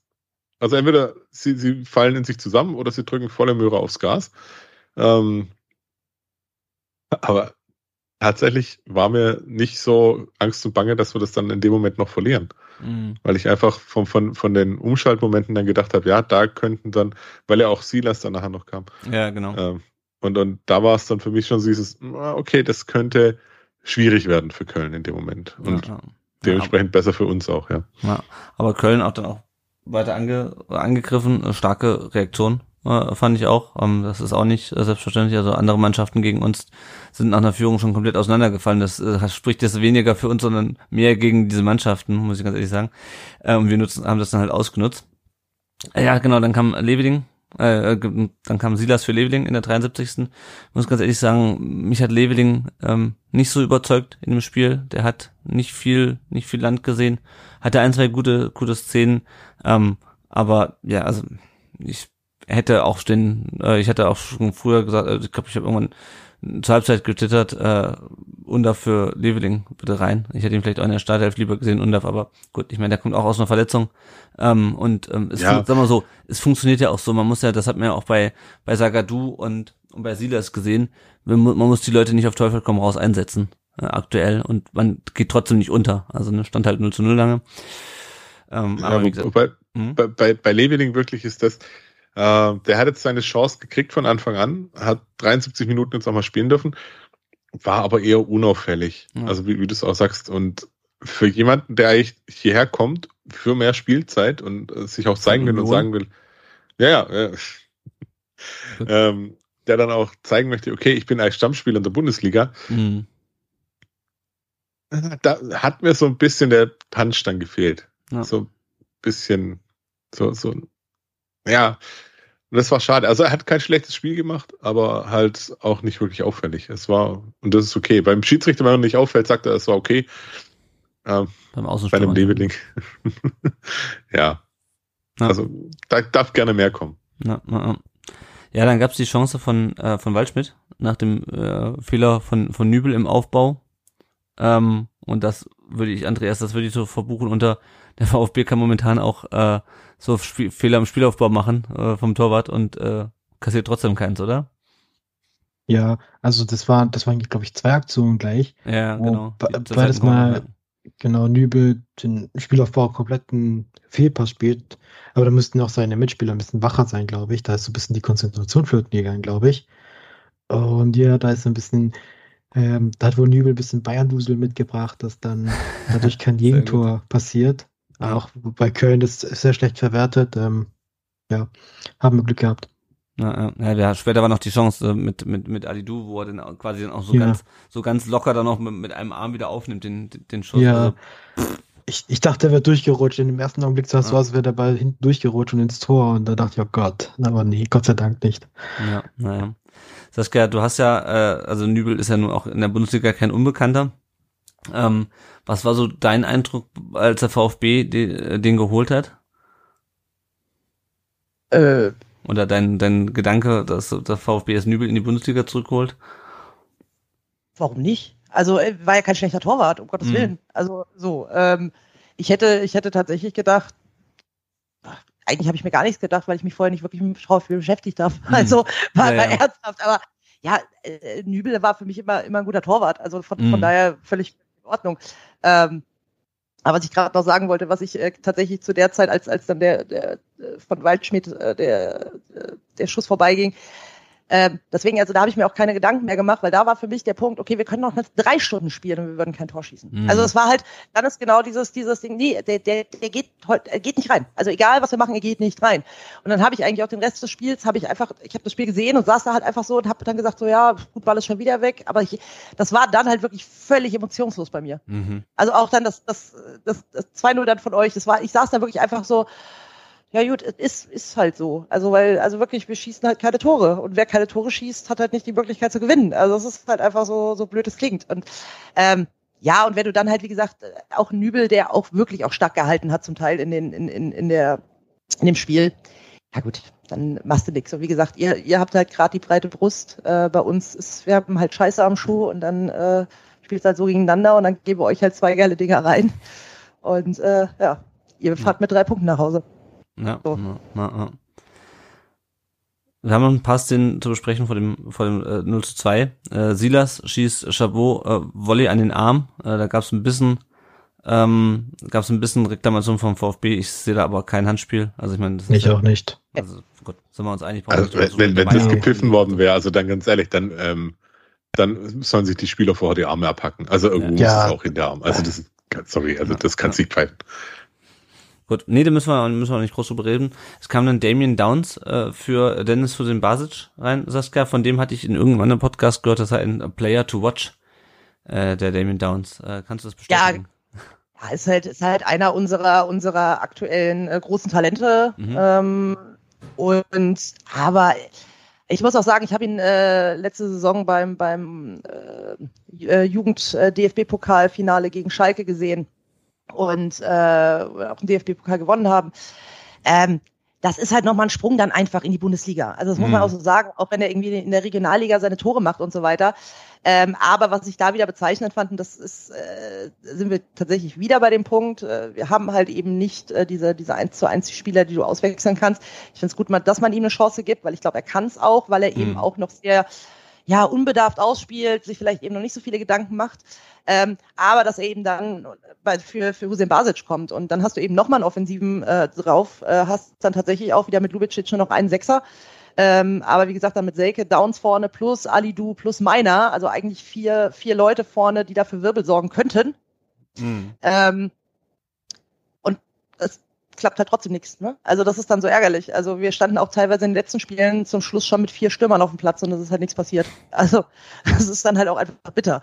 Und ähm, aber wie gesagt, ich finde es halt gut, äh, dass, dass man eben auch den, also es klingt jetzt gerade so ein bisschen bitter, also ich, ich finde es ja immer gut, wenn man irgendwie auch äh, seinen, seinen Jugendspielern irgendwie die Chance gibt, irgendwie sich zu beweisen, dass das jetzt aus so einer Not herauskommt, ist halt einfach schade ähm, weil ich halt einfach Angst habe, dass man sie dann gegebenenfalls auch so ein bisschen verbrennt. Ne? Also irgendwie, ähm, gerade in so einer Situation, wie der FC gerade ist, mhm. äh, ist es halt einfach schwierig. Ja, naja. Ja, es gab noch einen weiteren Wechsel, der Name sagt mir auch überhaupt nichts, Max Finkgräfe. Kam von hinten ja. in der 86. gleiche Kategorie. Junges Talent. Äh, jein, also äh, wurde tatsächlich schon, äh, lass mich jetzt nicht lügen, ähm, am ersten, ersten Spieltag haben wir gegen Dortmund gespielt, glaube ich. Mhm, erster. Ja. Genau, da wurde er auch schon, hat er auch schon gespielt. Da hat er ein unfassbar gutes Spiel gemacht über Außen, mhm. also wirklich gut. Ähm, und dann war ja genau der Punkt, dass man äh, gesagt hat, ähm, ja, äh, wir holen jetzt Dominik Heinz von, von Union und Fingräfe geht wieder in die U21 und wir alle so, äh, warum? Mhm. Weil, also er hat wirklich super gespielt und ich glaube, der hat auch wirklich die Anlagen, ähm, dass er für meiner kam, also er kann halt auch über links spielen, äh, kann auch defensiv spielen. Ähm, ist auch super schnell, ähm, deswegen auch völlig fein. Ähm, aber den würde ich tatsächlich gerne häufiger sehen und dass er eben wieder in der in der ähm, in der Aufstellung dabei war, fand ich fand ich super, weil ich mag den tatsächlich unfassbar gerne. Ähm, und das ist für mich auch jemand, wo ich wo ich mir wünschen würde, äh, dass er auch beim FC ähm, eine Zukunft hat. Mhm. Also zumindest das, was ich zuletzt von ihm gesehen habe. Ja, ja, ja. Dass sie nicht alle äh, dass die nicht alle zum VfB wechseln wie Nico Natai und ähm, äh, wie hieß er? Schon wieder vergessen, ist schon wieder mittlerweile wieder weg. Ähm, Scholinov, ist doch auch Scholinov. Genau, Darko Scholinov, genau, ich kam gerade nicht drauf, ja. Ähm, Der VfB hat dann auch nochmal dreimal gewechselt in der 86. Minute. Mittelstädt kam rein für Fürich, Sagadu für Stenzel und Lee Eckloff für Enzo Mio. Über Fürich und über Stenzel haben wir schon gesprochen, Chris. Äh, Wie fandst du Mio in dem Spiel? Ah, durchaus ordentlich. Also der hätte ein Tor machen können. Mhm. Wenn, wenn er vielleicht, ja, ich will nicht sagen machen müssen, aber hätte auf jeden Fall machen können. Äh, das sah seine offensive Rolle, fand ich, hat er soweit gut ausgeübt. Äh, da klar, dass das halt von der Gerasize zugestellt war, hat es für ihn dann auch ein bisschen schwerer gemacht im Endeffekt. Ähm, als dann Karasor ja draußen war, ist er ein bisschen nach hinten. Und das fand ich aber auch voll okay dann. Also der hat, der hat, der hat sein, sein Spiel gemacht und er ist halt auch immer für, für einen kreativen Moment einfach auch gut. Und deswegen, ja, fand ich, fand ich das okay. Ja. Also nicht, nicht überragend, äh, aber jetzt nicht, nicht schlecht, sondern einfach sehr, sehr solide. ja. Und das musst du halt gegen so eine Mannschaft wie Köln auch erstmal machen, ne? Ja, das stimmt, das stimmt, das stimmt. Ja, und dann kommen wir, obwohl es dann später noch sechs Minuten Nachspielzeit gab, kommen wir zum Schlusspunkt eigentlich des Spiels, das 0 zu 2. Gerassi äh, leitet einen, Konter in der eigenen Hälfte ein mit einem sehr guten Ball auf Silas, fand ich. Und ich meine, es war klar, dass in der 88. Minute bei 0 1 Rückstand Köln irgendwann äh, hinten auch aufmachen muss. Silas macht das eigentlich auch gut, aber wie so häufig nicht gut genug. Er schießt an den Pfosten, also kann ihm fast schon ein bisschen leid tun, weil er macht es eigentlich gut, aber trifft halt ausgerechnet den Pfosten. Äh, und was aber in der Vergangenheit selten der Fall war, aber in diesem Fall schon war, dass halt jemand da ist und das Ding halt abstaubt. Und das war in dem Fall Undaf, der, als sie das lossprintete, äh, sein Bestes tat, um hinterherzukommen. Ich meine, sie, das ist ja nun mal unser bester Sprinter, aber er war dann ähm, so rechtzeitig da, um dann den Abpraller vom Pfosten zum 2 zu 0 und damit zum Sieg äh, einzuschieben. Äh, Andreas, hattest du das Gefühl, ich habe irgendwo mal gelesen, sie das hätte lieber abspielen sollen, als er da vom, weil dann hatte äh, äh, Undaf ihn mittlerweile eingeholt. Mhm. Ähm, wie siehst du es? Äh, ja, natürlich kann man ihm das jetzt vorwerfen, aber wenn Silas den noch macht, dann ähm, kriegt kein Kran danach. Ich meine, Silas war in der gleichen Situation wie Undaf gegen Freiburg, wo Fürich das Tor gemacht hat. Mhm. Da hätte auch Fürich besser abspielen sollen zu Silas. Da hat er das komplette Tor vor sich, sogar leer, glaube ich.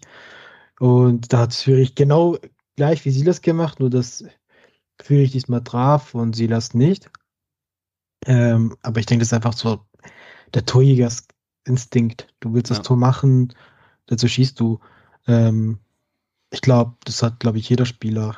Also auch bei Itos Schuss, der hätte auch zu Milio rüberlegen können, der stand auch komplett Ja. frei, aber hm, du willst ein Tor schießen? Schießt halt. Ja. Ähm, ja, also da kein Vorwurf. Was mir aufgefallen ist, das war ja der zweite Mal, also genau wie bei Schu- Tor, ist, dass die, der, dass die Spieler den kurzen Pfosten entgenommen haben und nicht den langen, weil Mhm. Marvin Schwebe immer so weit rechts stand.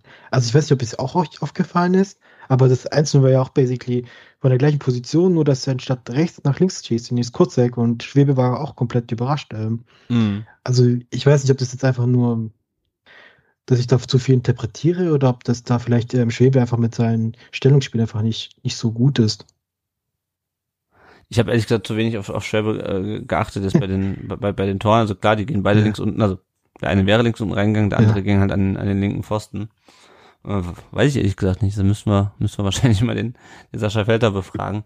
Äh, zu, Ja. äh, mir ist jetzt nicht so aufgefallen, Saskia, ich weiß nicht, ob du, äh, du, die du ja mehr Erfahrung mit Marvin Schwäbe hast, äh, ob dir äh, sowas in der Richtung aufgefallen ist.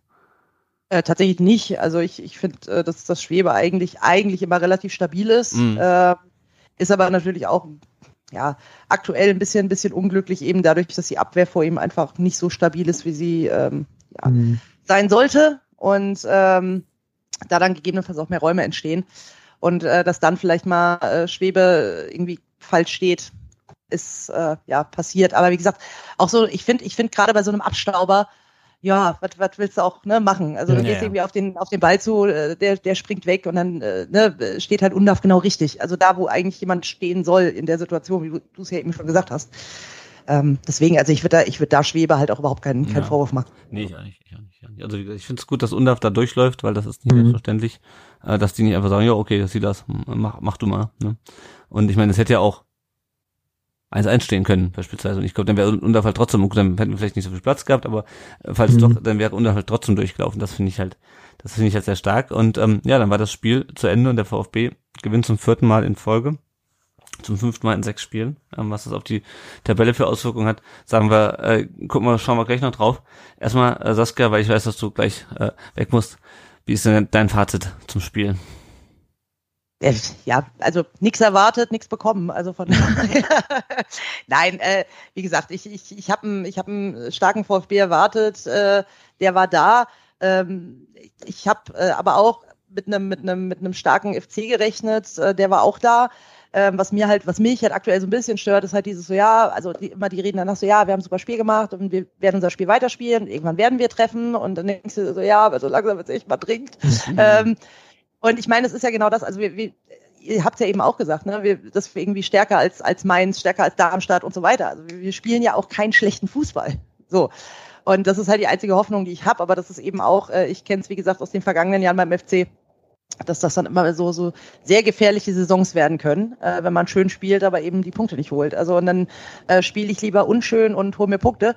Ähm, und wenn man halt überlegt, jetzt, äh, ja, jetzt kommt halt Leverkusen und danach ist halt Derby gegen Gladbach, ne? Also das ist, mhm. äh, und wenn wir mal ehrlich sind, gegen, äh, so wie Leverkusen auch gerade drauf ist, rechne ich mir nichts aus. Derby ist halt komplett offen, immer, aber mhm. ähm, könnte halt, könnte ein sehr, sehr, sehr unruhiger Herbst werden in mhm. äh, Köln-Müngersdorf. Ja, wir hatten das ja letzte Saison. Also haben wir am neunten Spieltag erstmal das erste Mal gewonnen und haben unterwegs noch einen Trainer rausgeschmissen. Ähm, das, äh, ja, genau das. Wir haben auch nicht schlecht gespielt, aber dann kassierst halt irgendwie in Bremen, also wir kassieren dann in Bremen in der Nachspielzeit ein Gegentor verlieren, spielen gegen Köln 0-0. Ich glaube, das fiel, fiel da auch noch rein, wo du eigentlich ge gewinnen hättest können, eventuell. Jo, gut. Bevor du gehst, was, äh, was tippst du denn? Was, was erwartet uns denn gegen Wolfsburg? Äh, oh, schwierig. Äh, gegen die haben wir auch schon gespielt. Mhm. Äh, ja, unschön, unschön, unschön. Sehr schmutzig und äh, ja, offensiv einfach unfassbar gut. Also mhm. äh, da muss die Abwehr ein bisschen Blick haben.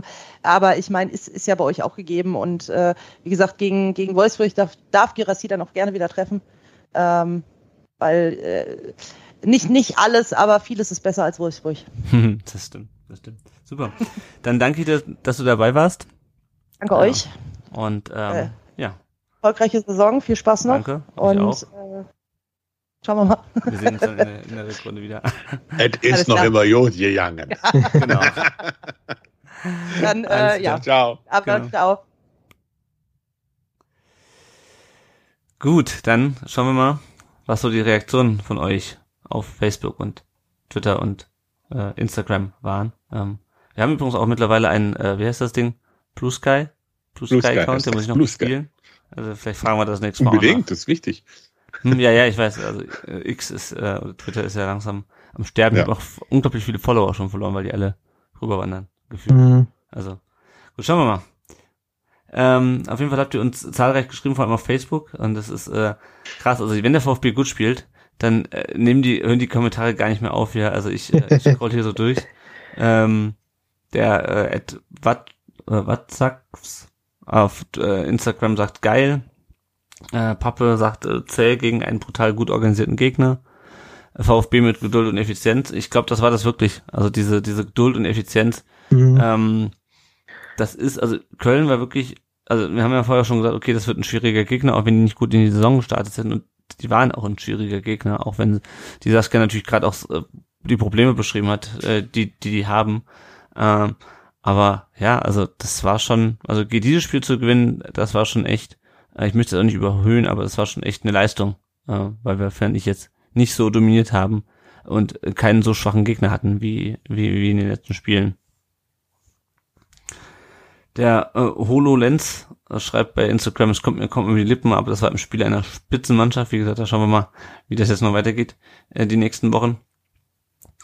Ähm, genau, wir hatten auch schon, der Ed Flyke Andreas schreibt teilweise etwas unkonzentriert, aber insgesamt starke Leistung, führe ich in der Form Unterschiedsspieler, darüber hatten wir schon gesprochen.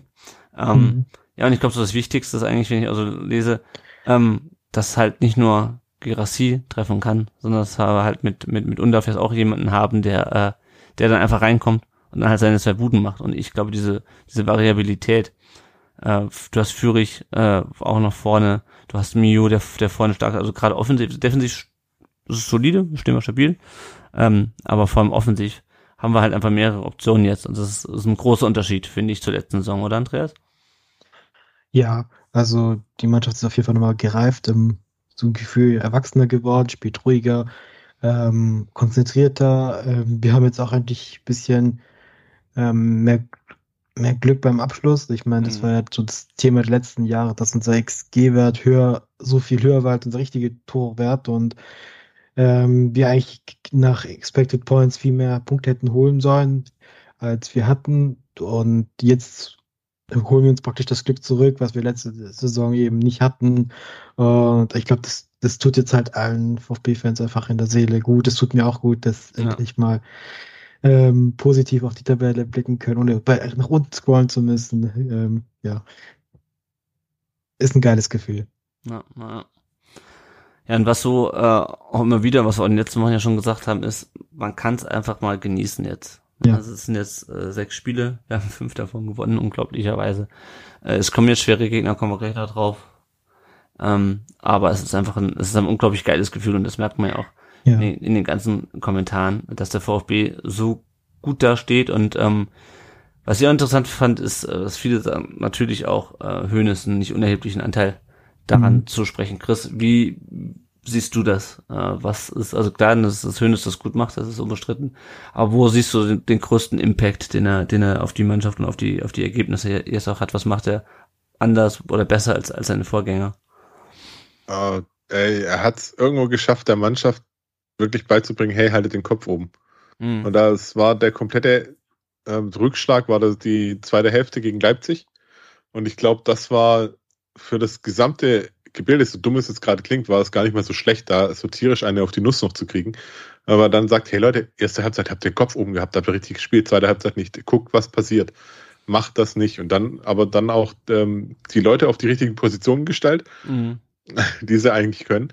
Und er hat es tatsächlich, ja gut, wahrscheinlich Nübel sei Dank, ähm, geschafft, dass hinten die Abwehr stabil ist und halt vorne durch doch Augenblick, äh, sechster Spieltag, es ist alles noch so, mm, wir haben, haben noch einiges vor uns, aber so wie es im Augenblick ist, halt auch den Kader wirklich sinnvoll verstärkt. Wenn du noch überlegst, wir haben noch einen Young in, in Korea gerade, oder in den, wo, wo sind die Asienspiele statt? Ich glaube in Korea. Ich weiß nicht. Ähm, Nee, der dann auch hab ich wieder grad kommt. nicht Aus dem Kopf, ja. Ja, ja, aber der, Indonesien, der dann.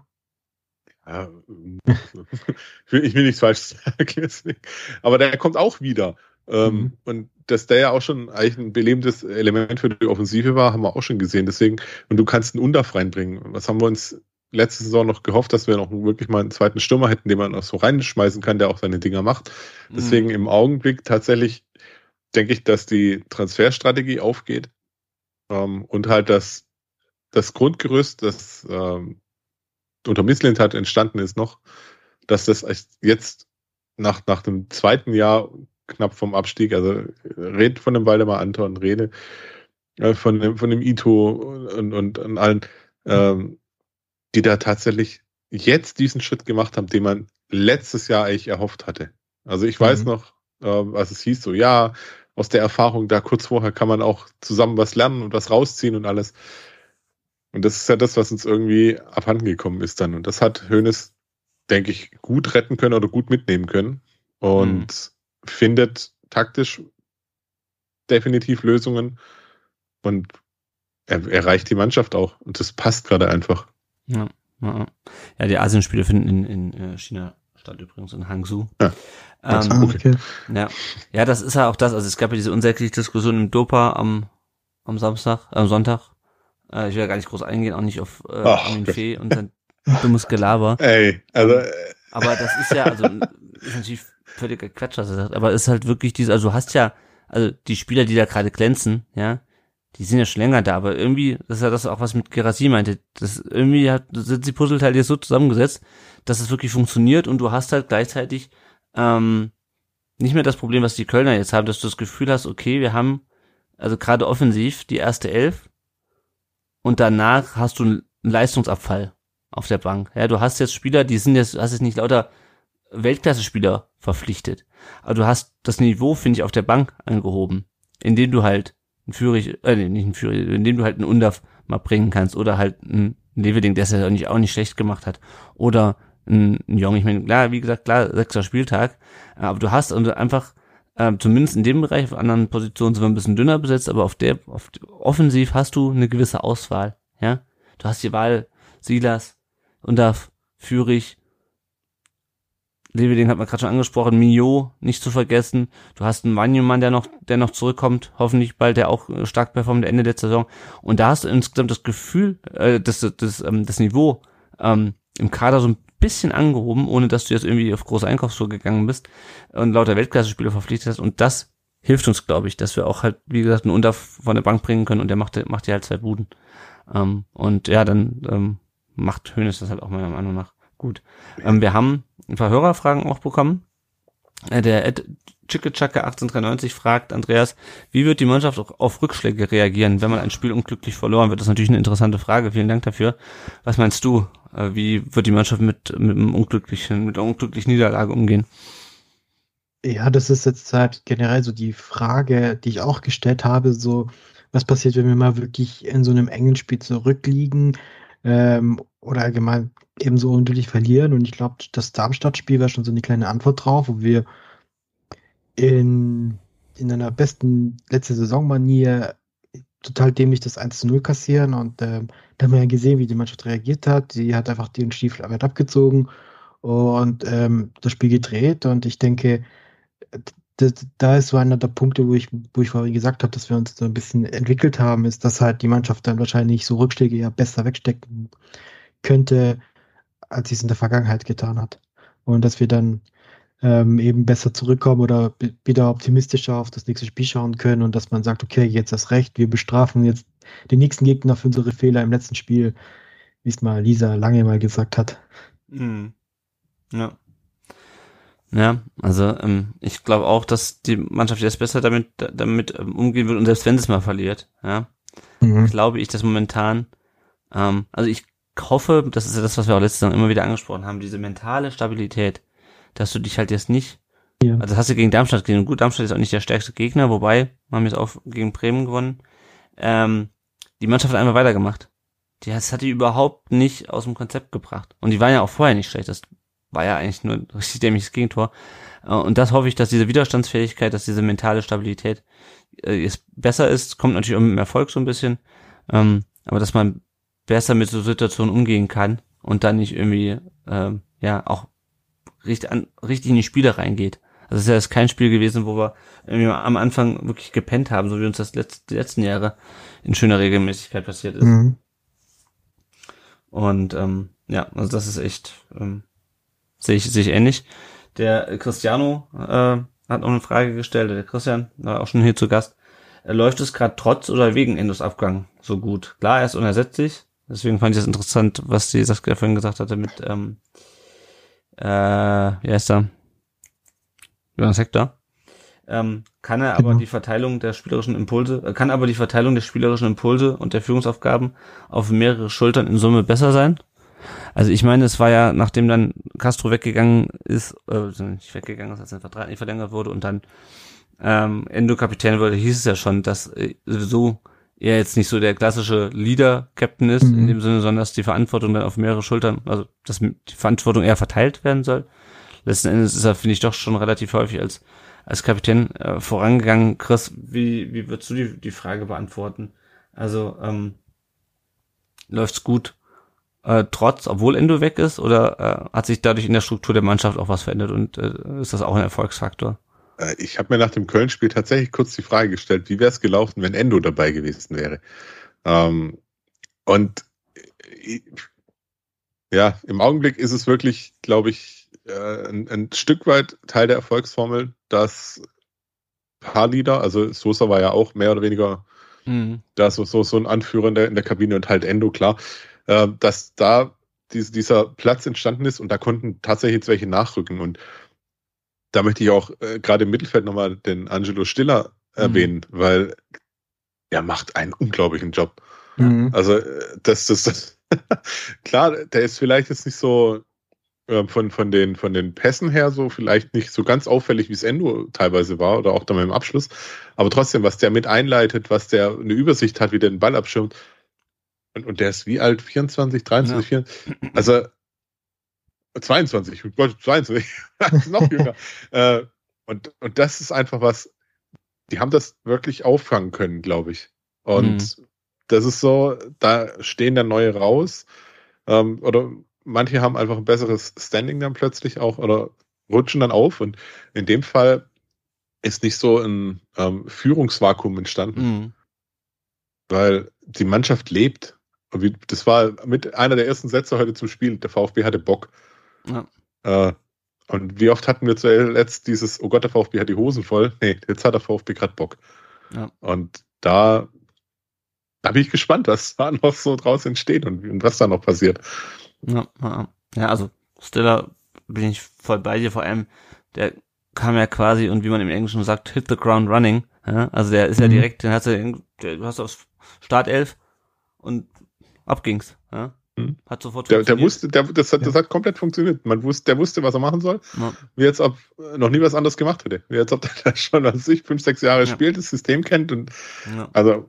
Ja. Ich, ich finde es interessant, was du sagst mit dem, dass da, dass da kein Vakuum entstanden ist. Aber du hast natürlich schon in den letzten Jahren manchmal ein bisschen das Gefühl, dass sich manche Spieler auch hinter den Führungsspielern so ein bisschen versteckt haben. Also da ist dann halt manchmal in manchen Spielen, da lief es halt nicht und dann ist halt die Mannschaft auch, da hast du einen, der sich dagegen gestemmt hat. Und das war Wataru Endo meistens. Ähm, und der Rest hat das irgendwie das Gefühl, okay, die sind irgendwie in so einer Schockstarre oder, also das sind keine, also das ist kein Mentalitätsproblem per se und die sind auch keine schlechten Kicker, aber die schaffen es halt nicht, da irgendwie den Schalter umzulegen. Und plötzlich schafft aber die Mannschaft diesen Schalter umzulegen und vielleicht, weil halt, ja, diese großen Führungsfiguren, ähm, zählt ja auch Sosa dazu, dienstältester Spieler äh, gewesen, oder auch ein, Mafropanos, äh, die sind halt jetzt weg und ähm, ja, entweder hast du dann halt ein Loch sozusagen auf dem Platz oder in der, im Teamgefüge oder du hast halt Leute, die dann stattdessen nach, nach vorne äh, preschen und sozusagen die Lücken füllen und momentan, finde ich, äh, gelingt es der Mannschaft sehr gut. Ja, guck, guck dir Waldemar Anton an. Also ja. äh, der auch, der, das ist gerade ein absolut, der, der, der geht komplett voran. Der geht, ich habe das Gefühl, der blüht richtig auf in der Rolle. Wobei ich da auch tatsächlich denke, ähm, dass bei dem im Kopf ein Schalter ist mit, okay, wir haben hinten einen besseren Torhüter drin. Das klingt jetzt richtig gemein gegenüber Flo Müller und, und, und Fabi Bredlo, aber vielleicht erleichtert es wirklich mhm. ähm, bei Anton so ein bisschen den, den Kopf und dann hat er ja ganz andere Qualitäten. Ah. Und also finde find ich gerade wirklich, wie, wie der vorweg marschiert auch, der hat auch gerade diese Power, dieses Bum, einfach dieses, dieses Selbstgefühl, dieses, dieses, dieses Mehrwert, einfach zu sagen, hey, ich bin Bundesligaspieler jetzt, ich habe so und so die Spiele schon, äh, ich führe jetzt einen VfB Stuttgart als Kapitän aufs Feld, das soll ich das auch machen. Also.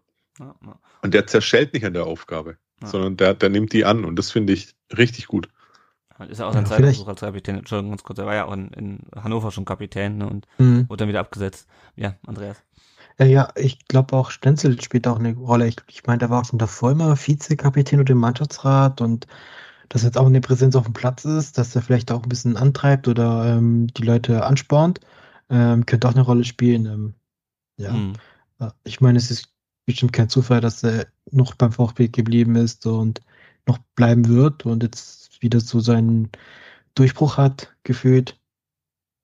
Ja. Ja, ja. Wir haben noch eine, dritte Hör Hörerfrage, der äh, Ed Kai Lennep, der war zumindest schon im, Pod, im Blog zu Gast, ich glaube auch im, im Podcast. Ähm, mir ist der äh, wirkliche Name gerade entfallen, aber ihr kennt ihn auf jeden Fall. Der hat gefragt, wie hat die VfB-Bubble den FC in diesem Spiel wahrgenommen? Hattet ihr zu irgendeinem Zeitpunkt während des Spiels Angst, dass ihr das Ding verlieren könntet? Also ich muss sagen, ja, immer.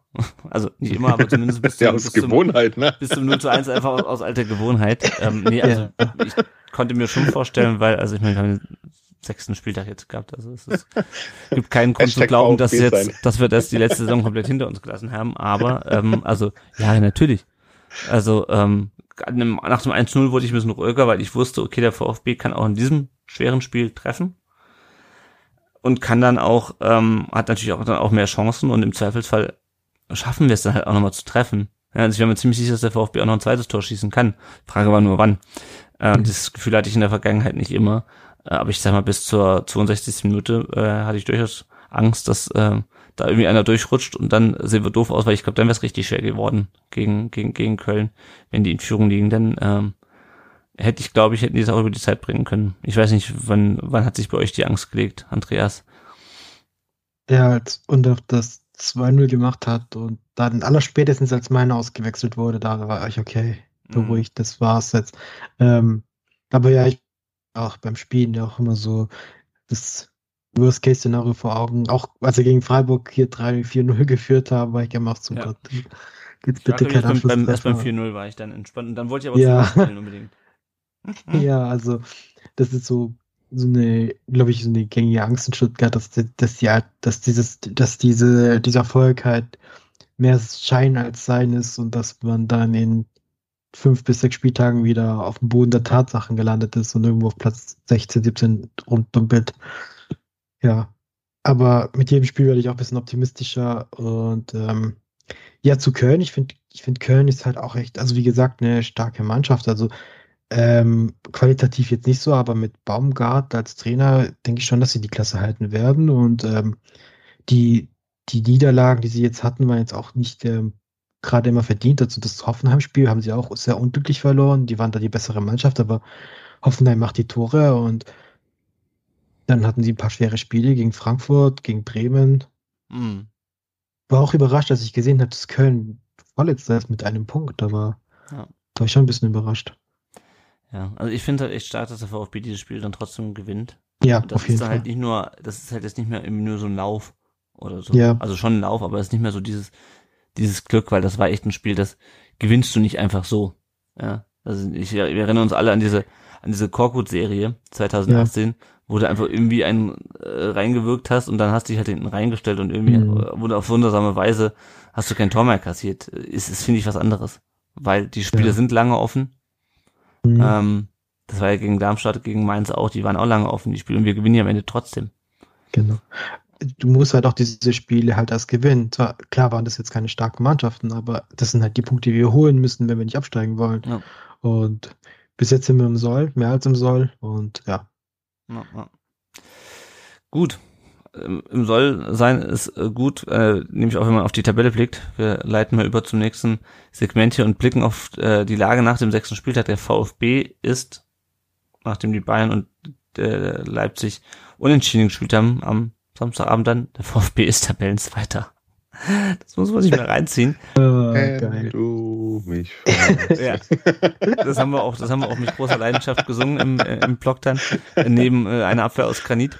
Ähm, 15 Punkte aus sechs Spielen. Wir haben in den letzten äh, Hinserien oder in den letzten Halbserien immer nur so 16, 17 Punkte pro Halbserie gehabt. In den letzten beiden Jahren. Jetzt haben wir 15 nach sechs Spielen. 19 zu 7 Tore. So viel Tor haben wir noch nie äh, geschossen in, in sechs Spielen. Ähm, ja, also absoluter Wahnsinn. Das ist auch, also es ging ja schon rum nach dem ersten Spieltag, als wir Tabellenführer waren nach dem 5-0, haben sich Leute ja schon die Tabelle ausgedruckt und aufs, auf Treffer drauf gemacht. Äh, kann man jetzt, glaube ich, äh, wieder machen. Ähm, auch wenn es natürlich jetzt schon am Samstag weitergeht gegen Wolfsburg, aber also Wahnsinn. Ich habe mir, ich weiß nicht, wie häufig mir, ich mir auf der Rückfahrt diese Tabelle angeschaut habe. Ähm, Mhm. Ja, wie geht's, Chris, wie geht's dir, wenn du auf die Tabelle schaust?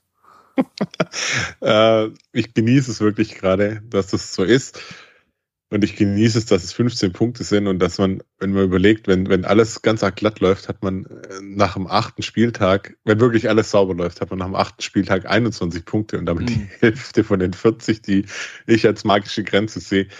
Ähm, und das wäre, müsste schon wirklich ein, ein katastrophaler Zusammenbruch werden dann. Und da ist da nach unten erstmal noch, dass man dann komplett nach unten rutscht.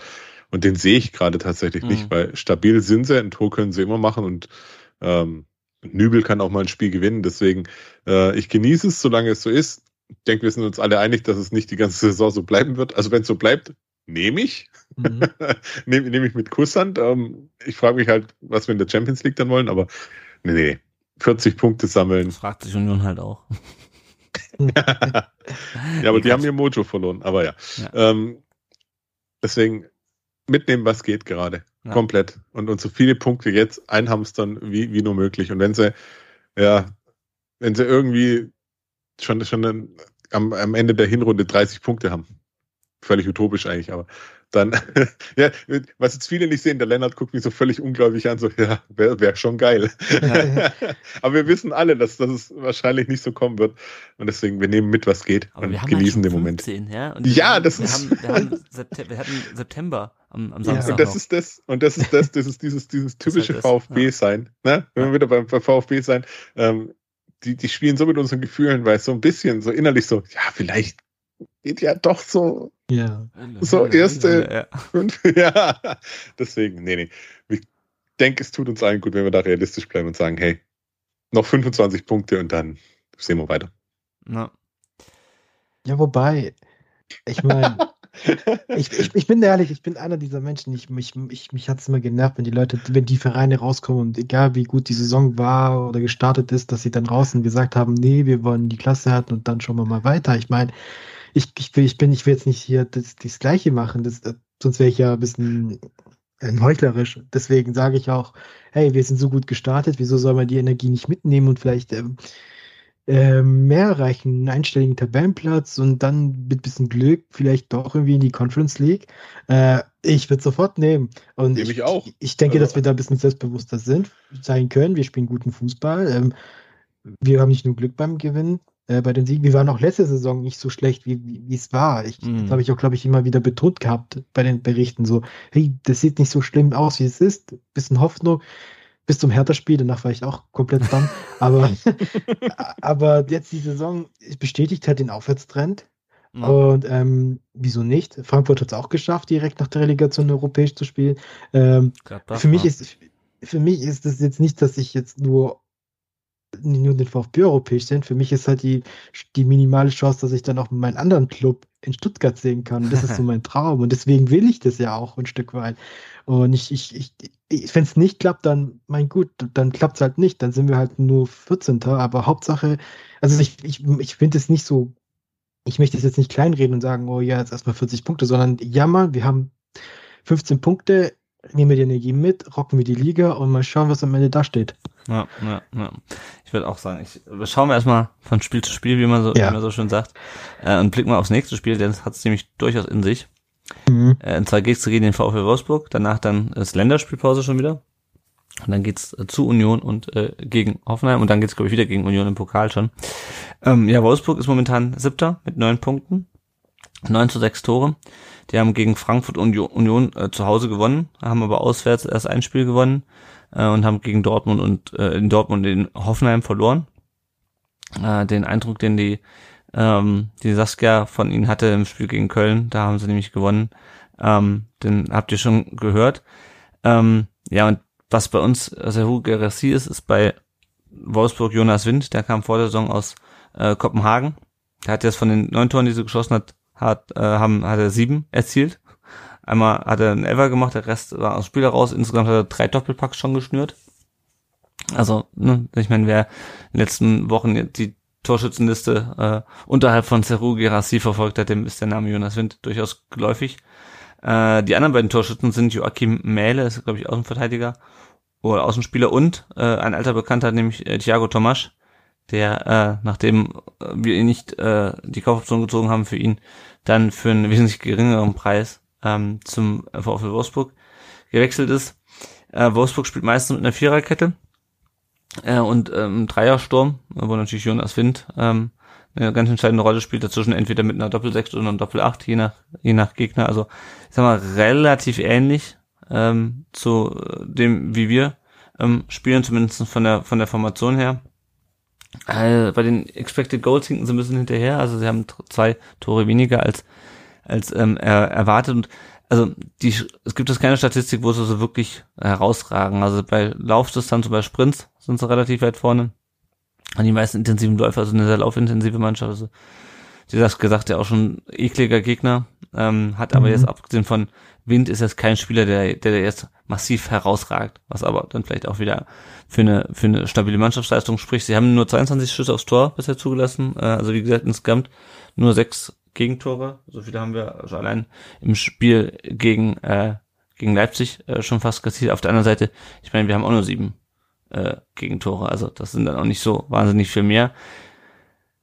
Ich glaube, Chris, das wird ein Spiel, äh, wo sich entscheidet, was sich daran entscheidet, wer den gegnerischen Topstürmer besser unter Kontrolle kriegt. Oder es wird so ein Tag der offenen Tür. Ich weiß es nicht, aber ähm, das bin ich echt gespannt. Ich habe jetzt von Jonas Wind noch nicht so wahnsinnig viel gesehen. Also ich habe es äh, gar die Zusammenfassung mal gesehen, ähm, aber der könnte durchaus ähm, in der Lage sein, unsere Abwehr, äh, unsere Abwehr weh zu tun, die er schon dreimal zu Ja, gespielt hat. auf, Auf jeden Fall. Also erstmal klingt's wie so eine typische Nico Kovac-Mannschaft. Mhm. Was, was da auf, auf uns zukommt. Ähm, wie du sagst, es wird, es wird äh, wahrscheinlich so ein Duell, wo alle nur auf die Stürmer gucken und weder Girassi noch Wind machen dann irgendwas. Sondern natürlich entscheidet es Dennis Undaff, ist ja klar. Ja. Ähm, Oder Thomas. Ja, ich wollte gerade sagen, wahrscheinlich 1-1, 1-0 Nein. Führig, 1-1 Thomas. Ich sehe das schon kommen. Ja. ja, wobei, ja, wird man sehen. Ich denke, das ist auch wieder so ein Spiel, wo ganz aktiv von der Tagesform abhängt. Ähm, Mhm. und dann kann das sowohl in die eine als auch in die andere Richtung kippen. Ist ein unangenehmer Gegner. Ich glaube, Wolfsburg liegt uns prinzipiell nicht so sehr, wenn ich das so richtig im Gedächtnis habe. Ähm, aber in der aktuellen Verfassung möchte ich da nicht ausschließen, dass wir da auch mit dem Heimsieg weitermachen. Mhm. Ja. Also ich glaube, der große Vorteil ist wirklich, dass wir, dass wir zu Hause spielen. Das Spiel ist ausverkauft, wie momentan es alles ausverkauft ist. Also äh, ich äh, habe mal guck, geguckt, als äh, letzte Woche die das Heimspiel gegen äh, Hoffenheim Ende Oktober, was noch niemand eine Anstoßzeit hat, weil die DFL unbedingt ihren bescheuerten Supercup so spät ausspielen muss und jetzt erst diese Woche die neuen äh, Spielansetzungen rauskommen. Das Spiel ist komplett ausverkauft. Da gab es Wartelistenplätze in den Zehntausendern. Äh, also der Run ist glaub, unglaublich groß und ich könnte mir so vorstellen, auch jetzt ich heute einen Artikel gelesen, 100 Leute stehen äh, ähm, lang in der Schlange, um zum Training reinzukommen. Da standen irgendwie ein paar hundert Leute beim, beim Training. Ähm, ich könnte mir vorstellen, dass mit dem Lauf und mit dem Heimspiel der VfB auch diesen wirklich sehr schweren Gegner, also das ist dann sozusagen nochmal das, die nächste, das nächste Level im Vergleich zu, zu Mainz, Köln und, äh, und, und Darmstadt. Ähm, ich könnte mir vorstellen, dass da was geht. Es kommt natürlich ganz darauf an, dass wir hört sich doof an, dass wir mehr Tore schießen als der Gegner, weil ich glaube, das, das wird kein, Ja. das wird wahrscheinlich kein 0 zu 0, oder Andreas? Nee, ähm, es gab ja, glaube ich, die Saison nur ein 0 zu 0 insgesamt. Das war Freiburg gegen Frankfurt, glaube ich. Sonst waren die Tore, die Spiele immer so torreich. Ähm, wir sind tatsächlich, also gehen wir als Favorit in das Spiel rein. Ähm, wahrscheinlich auch wegen dem Heimvorteil. Ähm, ja, Wolfsburg, das ist dieser Niko Kovac-Fußball, aber ich meine, das ist halt auch ein ekliger Gegner und wir haben bis jetzt eigentlich äh, recht viele eklige Gegner gehabt. Bochum, Freiburg, Mainz, Köln, das sind alles so Mannschaften, auch äh, Leipzig, die so ja mehr dieses Gegenpressing leben und nicht in Schönheit sterben wollen.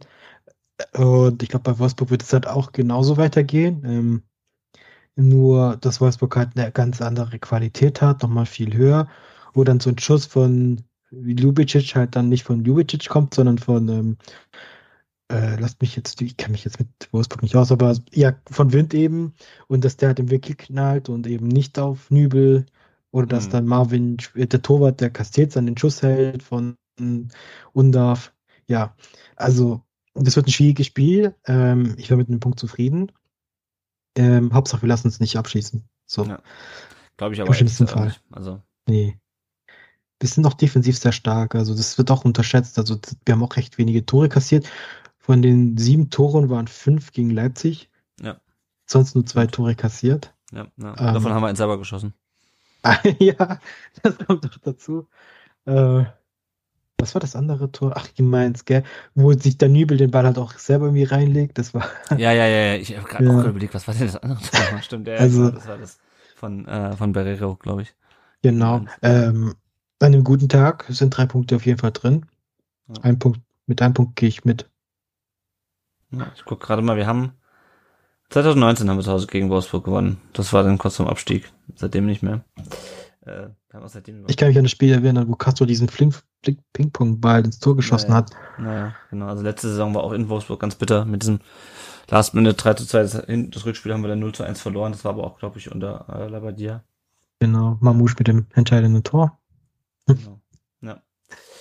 ja, also ich bin mal gespannt. Ähm, es wird auf jeden Fall, wie gesagt, es wird nur noch ganz neue Herausforderungen. Das Schöne ist halt auch, ähm, irgendwer meinte jetzt so, naja, es sind halt Niederlagen und nicht so schlimm. Ich hätte mich gegen Köln geärgert über eine Niederlage, glaube ich. Einfach weil ich Punkte mitnehmen will, wo es halt geht. Ja. Und in Köln ging es auf jeden Fall. Wenn wir jetzt gegen Wolfsburg unentschieden spielen, äh, also ich meine, ich sage auch nichts dagegen, wenn Köln Leverkusen steckt und wir plötzlich äh, Erster sind, aber also, ne, scheiß drauf. Punkte Lass sammeln. träumen, okay. Genau, Punkte sammeln und ähm, ich kann mit, könnte mit dem Unentschieden gegen eine Wolfsburger Mannschaft gut leben. Äh, wie gesagt, dann kommen die nächsten Spiele. Union auswärts.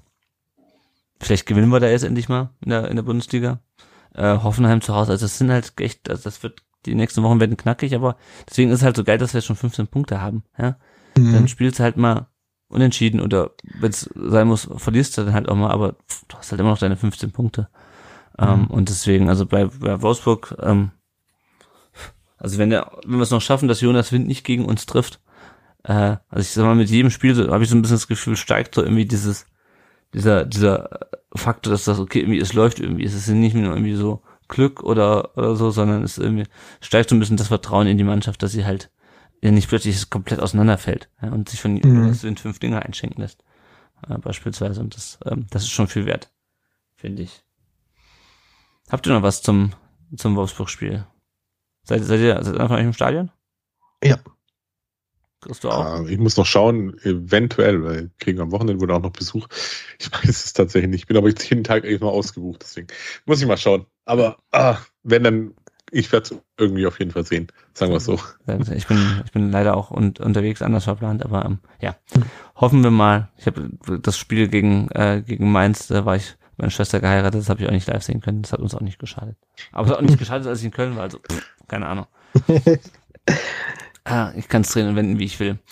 Ähm, gucken, blicken wir noch mal kurz auf die auf die Ausfälle. Äh, Joscha Wagnermann trainiert wieder. Ähm, könnte eventuell eine Option gegen Wolfsburg sein, meinte Sebastian Hüns, glaube ich, vor dem Köln-Spiel. Äh, Auf jeden Fall aber nach dem, also der Plan ist, glaube ich, dass er nach der Länderspielpause dann auf jeden Fall wieder äh, einsatzbereit ist. Nekonata fällt noch aus bis Ende des Jahres. Bei äh, Karasor weiß ich ehrlich gesagt nicht. Ich habe jetzt noch nicht so auf die Trainingsbilder diese Woche ähm, geachtet. Ähm, ob, aber es war jetzt auch nicht groß, Mhm. äh, ich habe auch nicht groß gelesen, dass er jetzt irgendwie äh, eine schwere Verletzung sich zugezogen hat im, äh, beim Spiel am Samstag. Und äh, ja, Jong, äh, Wu Jong steht am Samstag um 14 Uhr im Finale der Asienspiele. Er hat heute auch wieder, äh, also heute am Mittwoch Doppelpack beigesteuert gegen, gegen wen haben sie heute gespielt? Usbekistan. Genau. Also steht Mhm. es im Finale. Ähm, ich hatte schon fast befürchtet, dass sie dann gegen Japan im Finale spielen, wobei ich auch nicht weiß, wie gut die Uhr 23 von Japan ist.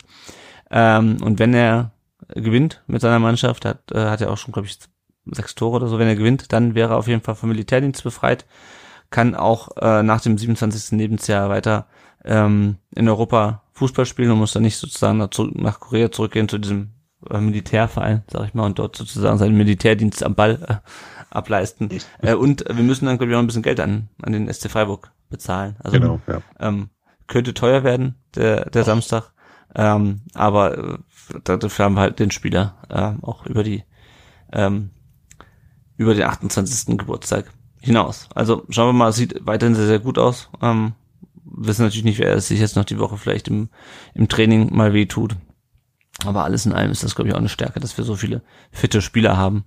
Ähm, so dass wir quas- quasi Banjumann, der ja wirklich in der letzten Saison gut gespielt hat, dass wir den aktuell gar nicht so sehr vermissen. Aber, aber ich freue mich trotzdem, wenn er wieder dabei ist. Ja.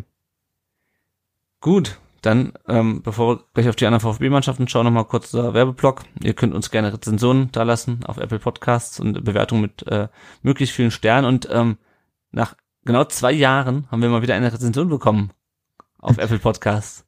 Und zwar hat der KMA 474 oder 474 geschrieben, hat uns fünf Sterne gegeben und hat geschrieben, toller Podcast, fundiert, mit Top-Qualität. Äh, sehr guter Podcast, macht Spaß zuzuhören, informativ und unterhalten. Das freut uns. Vielen Dank für die Rezension. Wenn auch ihr wollt, dass eure Rezensionen bei Apple Podcasts vorgelesen werden und wir uns darüber freuen, dann äh, schreibt uns gerne eine, bewertet uns. Äh, ihr könnt uns auch bei Spotify mittlerweile bewerten. Und äh, ansonsten könnt ihr auch gerne so Leuten weiter sagen, äh, was ein äh, Podcast ist, äh, dass es uns gibt. Und äh, das, so finden dann andere VfB-Fans uns leichter. Und das würde uns natürlich freuen. So, noch ein Blick auf unsere anderen VfB-Mannschaften. Und unsere Leihspieler, die Frauen, sind super gestartet in die Oberliga Baden-Württemberg. Äh, haben auch das dritte Spiel gewonnen, 4 zu 0 gegen den TSV Tettnang. Gerner Beuschlein mit ihrem vierten und fünften Saisontreffer, Anja Sedensky und Sophie Geiring jeweils mit dem ersten Saisontreffer. VfB hat jetzt neun Punkte aus den ersten drei Spielen, ist punktgleich äh, mit dem Tabellenführer. Die, die Tordifferenz ist ein bisschen schlechter. Ähm, und spielen jetzt am Sonntag, dem 8.10., 13 Uhr äh, zu Hause gegen den SV Gottenheim. Äh, könnt ihr euch also anschauen. Äh, die sind Tabellenzehnter, äh, Gottenheim ähm, von zwölf, also da könnte durchaus auch was gehen. Und die Mannschaft scheint da nicht zuletzt auch dank Jana Beulstein äh, auf einem sehr guten Weg bisher. Und dann hoffen wir mal, dass der Aufstieg in dieser Saison klappt. Ähm, der VfB 2 kommt auch schon langsam wieder in die Spur. Ähm, die hatten ja durchaus heftig verloren äh, in den letzten Wochen, unter anderem auch vom FC Homburg abgeschossen. Und dann kam die TuS Koblenz am äh, vergangenen, äh, letzte Woche und nee, unter der Woche, nee, es war am Wochenende, genau. Ähm, und äh, wurde mit 7 zu 3 wieder nach Hause geschickt. Äh, die äh, sind auch Tabellenletzter. Ähm, verlieren, glaube ich, gerade jetzt auch wieder. Äh, Raul Paula mit Saisontreffern 7 und 8. Äh, außerdem Dejan Gallien mit seinem siebten Saisontreffer. Leonard Münst, den haben wir in, der, in den letzten zwei Jahren immer mal wieder für St. Gallen auf dem Schirm gehabt, auch wenn er da nicht gespielt hat, mit seinen ersten beiden Saisontreffern. Babis Trakas mit seinem ersten und Thomas Castanaras ähm, sammelt in der zweiten Mannschaft wieder Spielminuten, hat auch äh, beigetragen zu diesem 7 zu 3 Heimsieg. Dann haben sie am Dienstag gestern äh, bei Hessen Kassel gespielt, dem Tabellen 12. Raul Paula mit Saisontreffer 9 und 10. Gallien mit dem 8. und dem 9. Saisontreffer. Also auch da ähm, VfB 2 hat aktuell 30 Tore geschossen in elf Spielen. Äh, Leonard Münz hat schon wieder getroffen dann ähm, also mit seinem dritten Saisontreffer. Also ich bin mal gespannt. Also Gallien, der hat ja schon vorher ein paar mhm. Tore auch. Raul Paula kommt es richtig in Fahrt. Ich bin mal gespannt, ob der auch mal Platz auf dem äh, auf der Bank im Bundesliga-Kader äh, sieht, wenn er so weitermacht. Einfach als Belohnung. Ich meine, wir sind offensiv ziemlich gut aufgestellt und Regionalliga ist ein Sprung. Ähm, der VfB ist jetzt, also die spielen jetzt am Samstag gegen Mainz 2 und ich gucke mal gerade, ich glaube, die Spiele in der Regionalliga müssten schon abgeschlossen sein. Ich glaube, die Kickers haben wieder gewonnen, was dazu führt, dass der VfB jetzt wieder Zweiter ist. Sie wären nämlich, wenn die Kickers verloren hätten, wären sie wieder Tabellenführer. Ähm, aber Moment, ich schau mal gerade, die Kickers haben 3-0 gegen Schott Mainz gewonnen. Äh, sind damit Zweiter, äh, sind damit Tabellenführer. VfB ist äh, Zweiter mit 22 Punkten aus elf Spielen, aber auch definitiv wieder auf Aufstiegskurs, Fragezeichen. Auf jeden Fall sind sie sehr weit oben. Jetzt geht gegen Mainz 2 am äh, Samstag, die sind aktuell Tabellen 14. Also liegen auch, stehen auch nicht so gut da. Äh, vielleicht winkt dann schon der nächste Heimsieg. Die U19 hat in Mainz gespielt, da sehr tragisch verloren hat, das Spiel in den Schlussminuten durch einen Doppelschlag verloren gegen den Tabellendritten Lauri Penner mit seinem zweiten äh, Saisontreffer und Julian Lüers mit seinem ersten Saisontreffer haben für den VfB die Tore gemacht. Der VfB ist jetzt Vierter äh, von 14 Mannschaften und spielt dann am äh, 21. Oktober, das heißt, da ist es erstmal Pause. Ich nehme an, da ist wieder ähm, Juniorenpokal ähm, das nächste Wochenende, wo der VfB ja diesmal nicht dran teilnimmt. Ähm, spielen sie gegen den Tabellenzweiten ähm, aus Frankfurt zu Hause am 21. Oktober. Die U19 hingegen, die ist weiter Tabellenführer, die hat nämlich schon gegen Frankfurt gespielt, 2 zu 0 gewonnen. Matthäus Zikas mit seinem neunten Saisontreffer und Yannick Oettinger mit seinem zweiten. Und die U17 ist jetzt äh, Tabellenführer mit 25 Punkten, hat vier Punkte Vorsprung vorm zweiten, nämlich Frankfurt, und spielt erst am kommenden Samstag in Hoffenheim um 13 Uhr. Und dann schauen wir noch kurz auf die Leihspieler. Ömer Beas äh, wurde nach 59 Minuten ausgewechselt, als äh, Hatayspor gegen Sivaspor 0 zu 0 gespielt hat. Äh, hat noch sich eine gelbe Karte abgeholt, die sind jetzt siebter in der Liga. Gildias äh, hat 0 zu 2 verloren mit Legia Warschau gegen Jagiellonia Bialystok. Wurde in der 62 Minute eingewechselt, konnte aber dann auch nicht zum Sieg beitragen. Äh, Legia Warschau ist Zweite in der, in der Extraklasse. Wahid Fagir ist momentan leider verletzt, äh, der stand gegen Fürth gar nicht im Kader, der hat sich ein Muskelfaserriss zugezogen. Mal schauen, wie lange der noch äh, ausfällt. Hoffentlich nicht zu lange. Elversberg ist das Zehnter. Matteo Klimowitz wurde nach 88 Minuten ausgewechselt beim 1 zu 2 von Atletico de San Luis gegen Cruz Azul. Äh, San Luis ist jetzt Dritter von 18 Mannschaften mit 19 Punkten. Die stehen also relativ gut da. Matej Maglitzer und Luca Pfeiffer haben mit dem SV Darmstadt 98 endlich gewonnen am Sonntag. 4 zu 2 gegen Bremen nach einer 4 zu 0 Führung zwischendurch. Maglitzer hat durchgespielt äh, Fabian Pfeiffer hat man, finde ich, immer nur bei dem Torjubel gesehen. Ich weiß nicht, wer von euch die Zusammenfassung gesehen hat. Mhm. Ähm, die Darmstädter schossen ihre vier Tore. Äh, keins von, also an keinen von denen war Pfeiffer beteiligt, aber man sah ihn immer als er, einer der ersten in der Jubel, Jubeltrau, was als Stürmer auch nicht so ungewöhnlich ist. Aber man konnte auf jeden Fall viel von Fabian Pfeiffer sehen, bis er dann nach 59 Minuten ausgewechselt wurde. Und Darmstadt ist das 15. Hat also unsere äh, bisherigen Konkurrenten Köln und Mainz äh, und ich glaube Bochum ähm, überholt Juan José Perea, von dem ich heute lesen konnte, Andreas, dass er äh, überlegt, die, äh, die äh, griechische Staatsbürgerschaft anzunehmen, um für Griechenland zu spielen. Genau, das wollte ich auch erwähnt tatsächlich. Ja, also der hat ja Griechenland ähm, seine Aus äh, fußballerisch ausgebildet, Mhm, ähm, genau.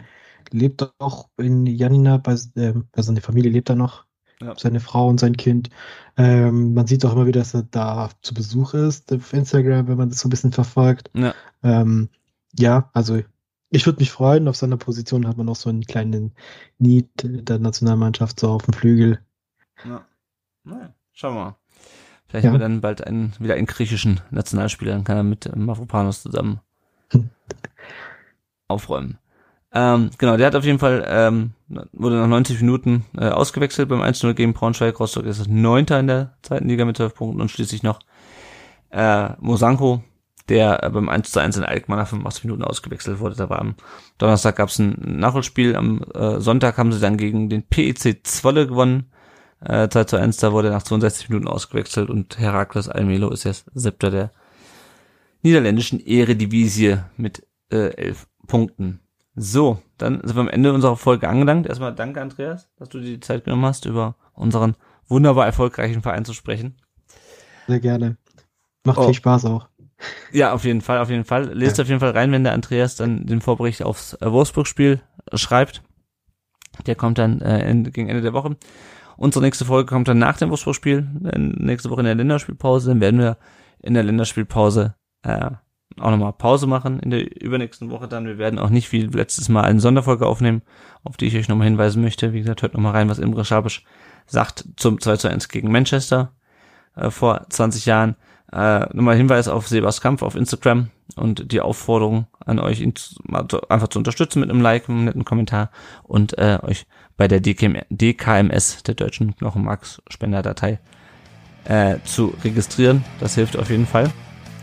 Und dann bleibt mir nur noch zu sagen, vielen Dank fürs Gespräch, ihr beiden. Und an unsere Zuhörerinnen und Zuhörer, vielen Dank fürs Zuhören. Und bis nächste Woche. Ciao. Auf Wiederhören. Bis.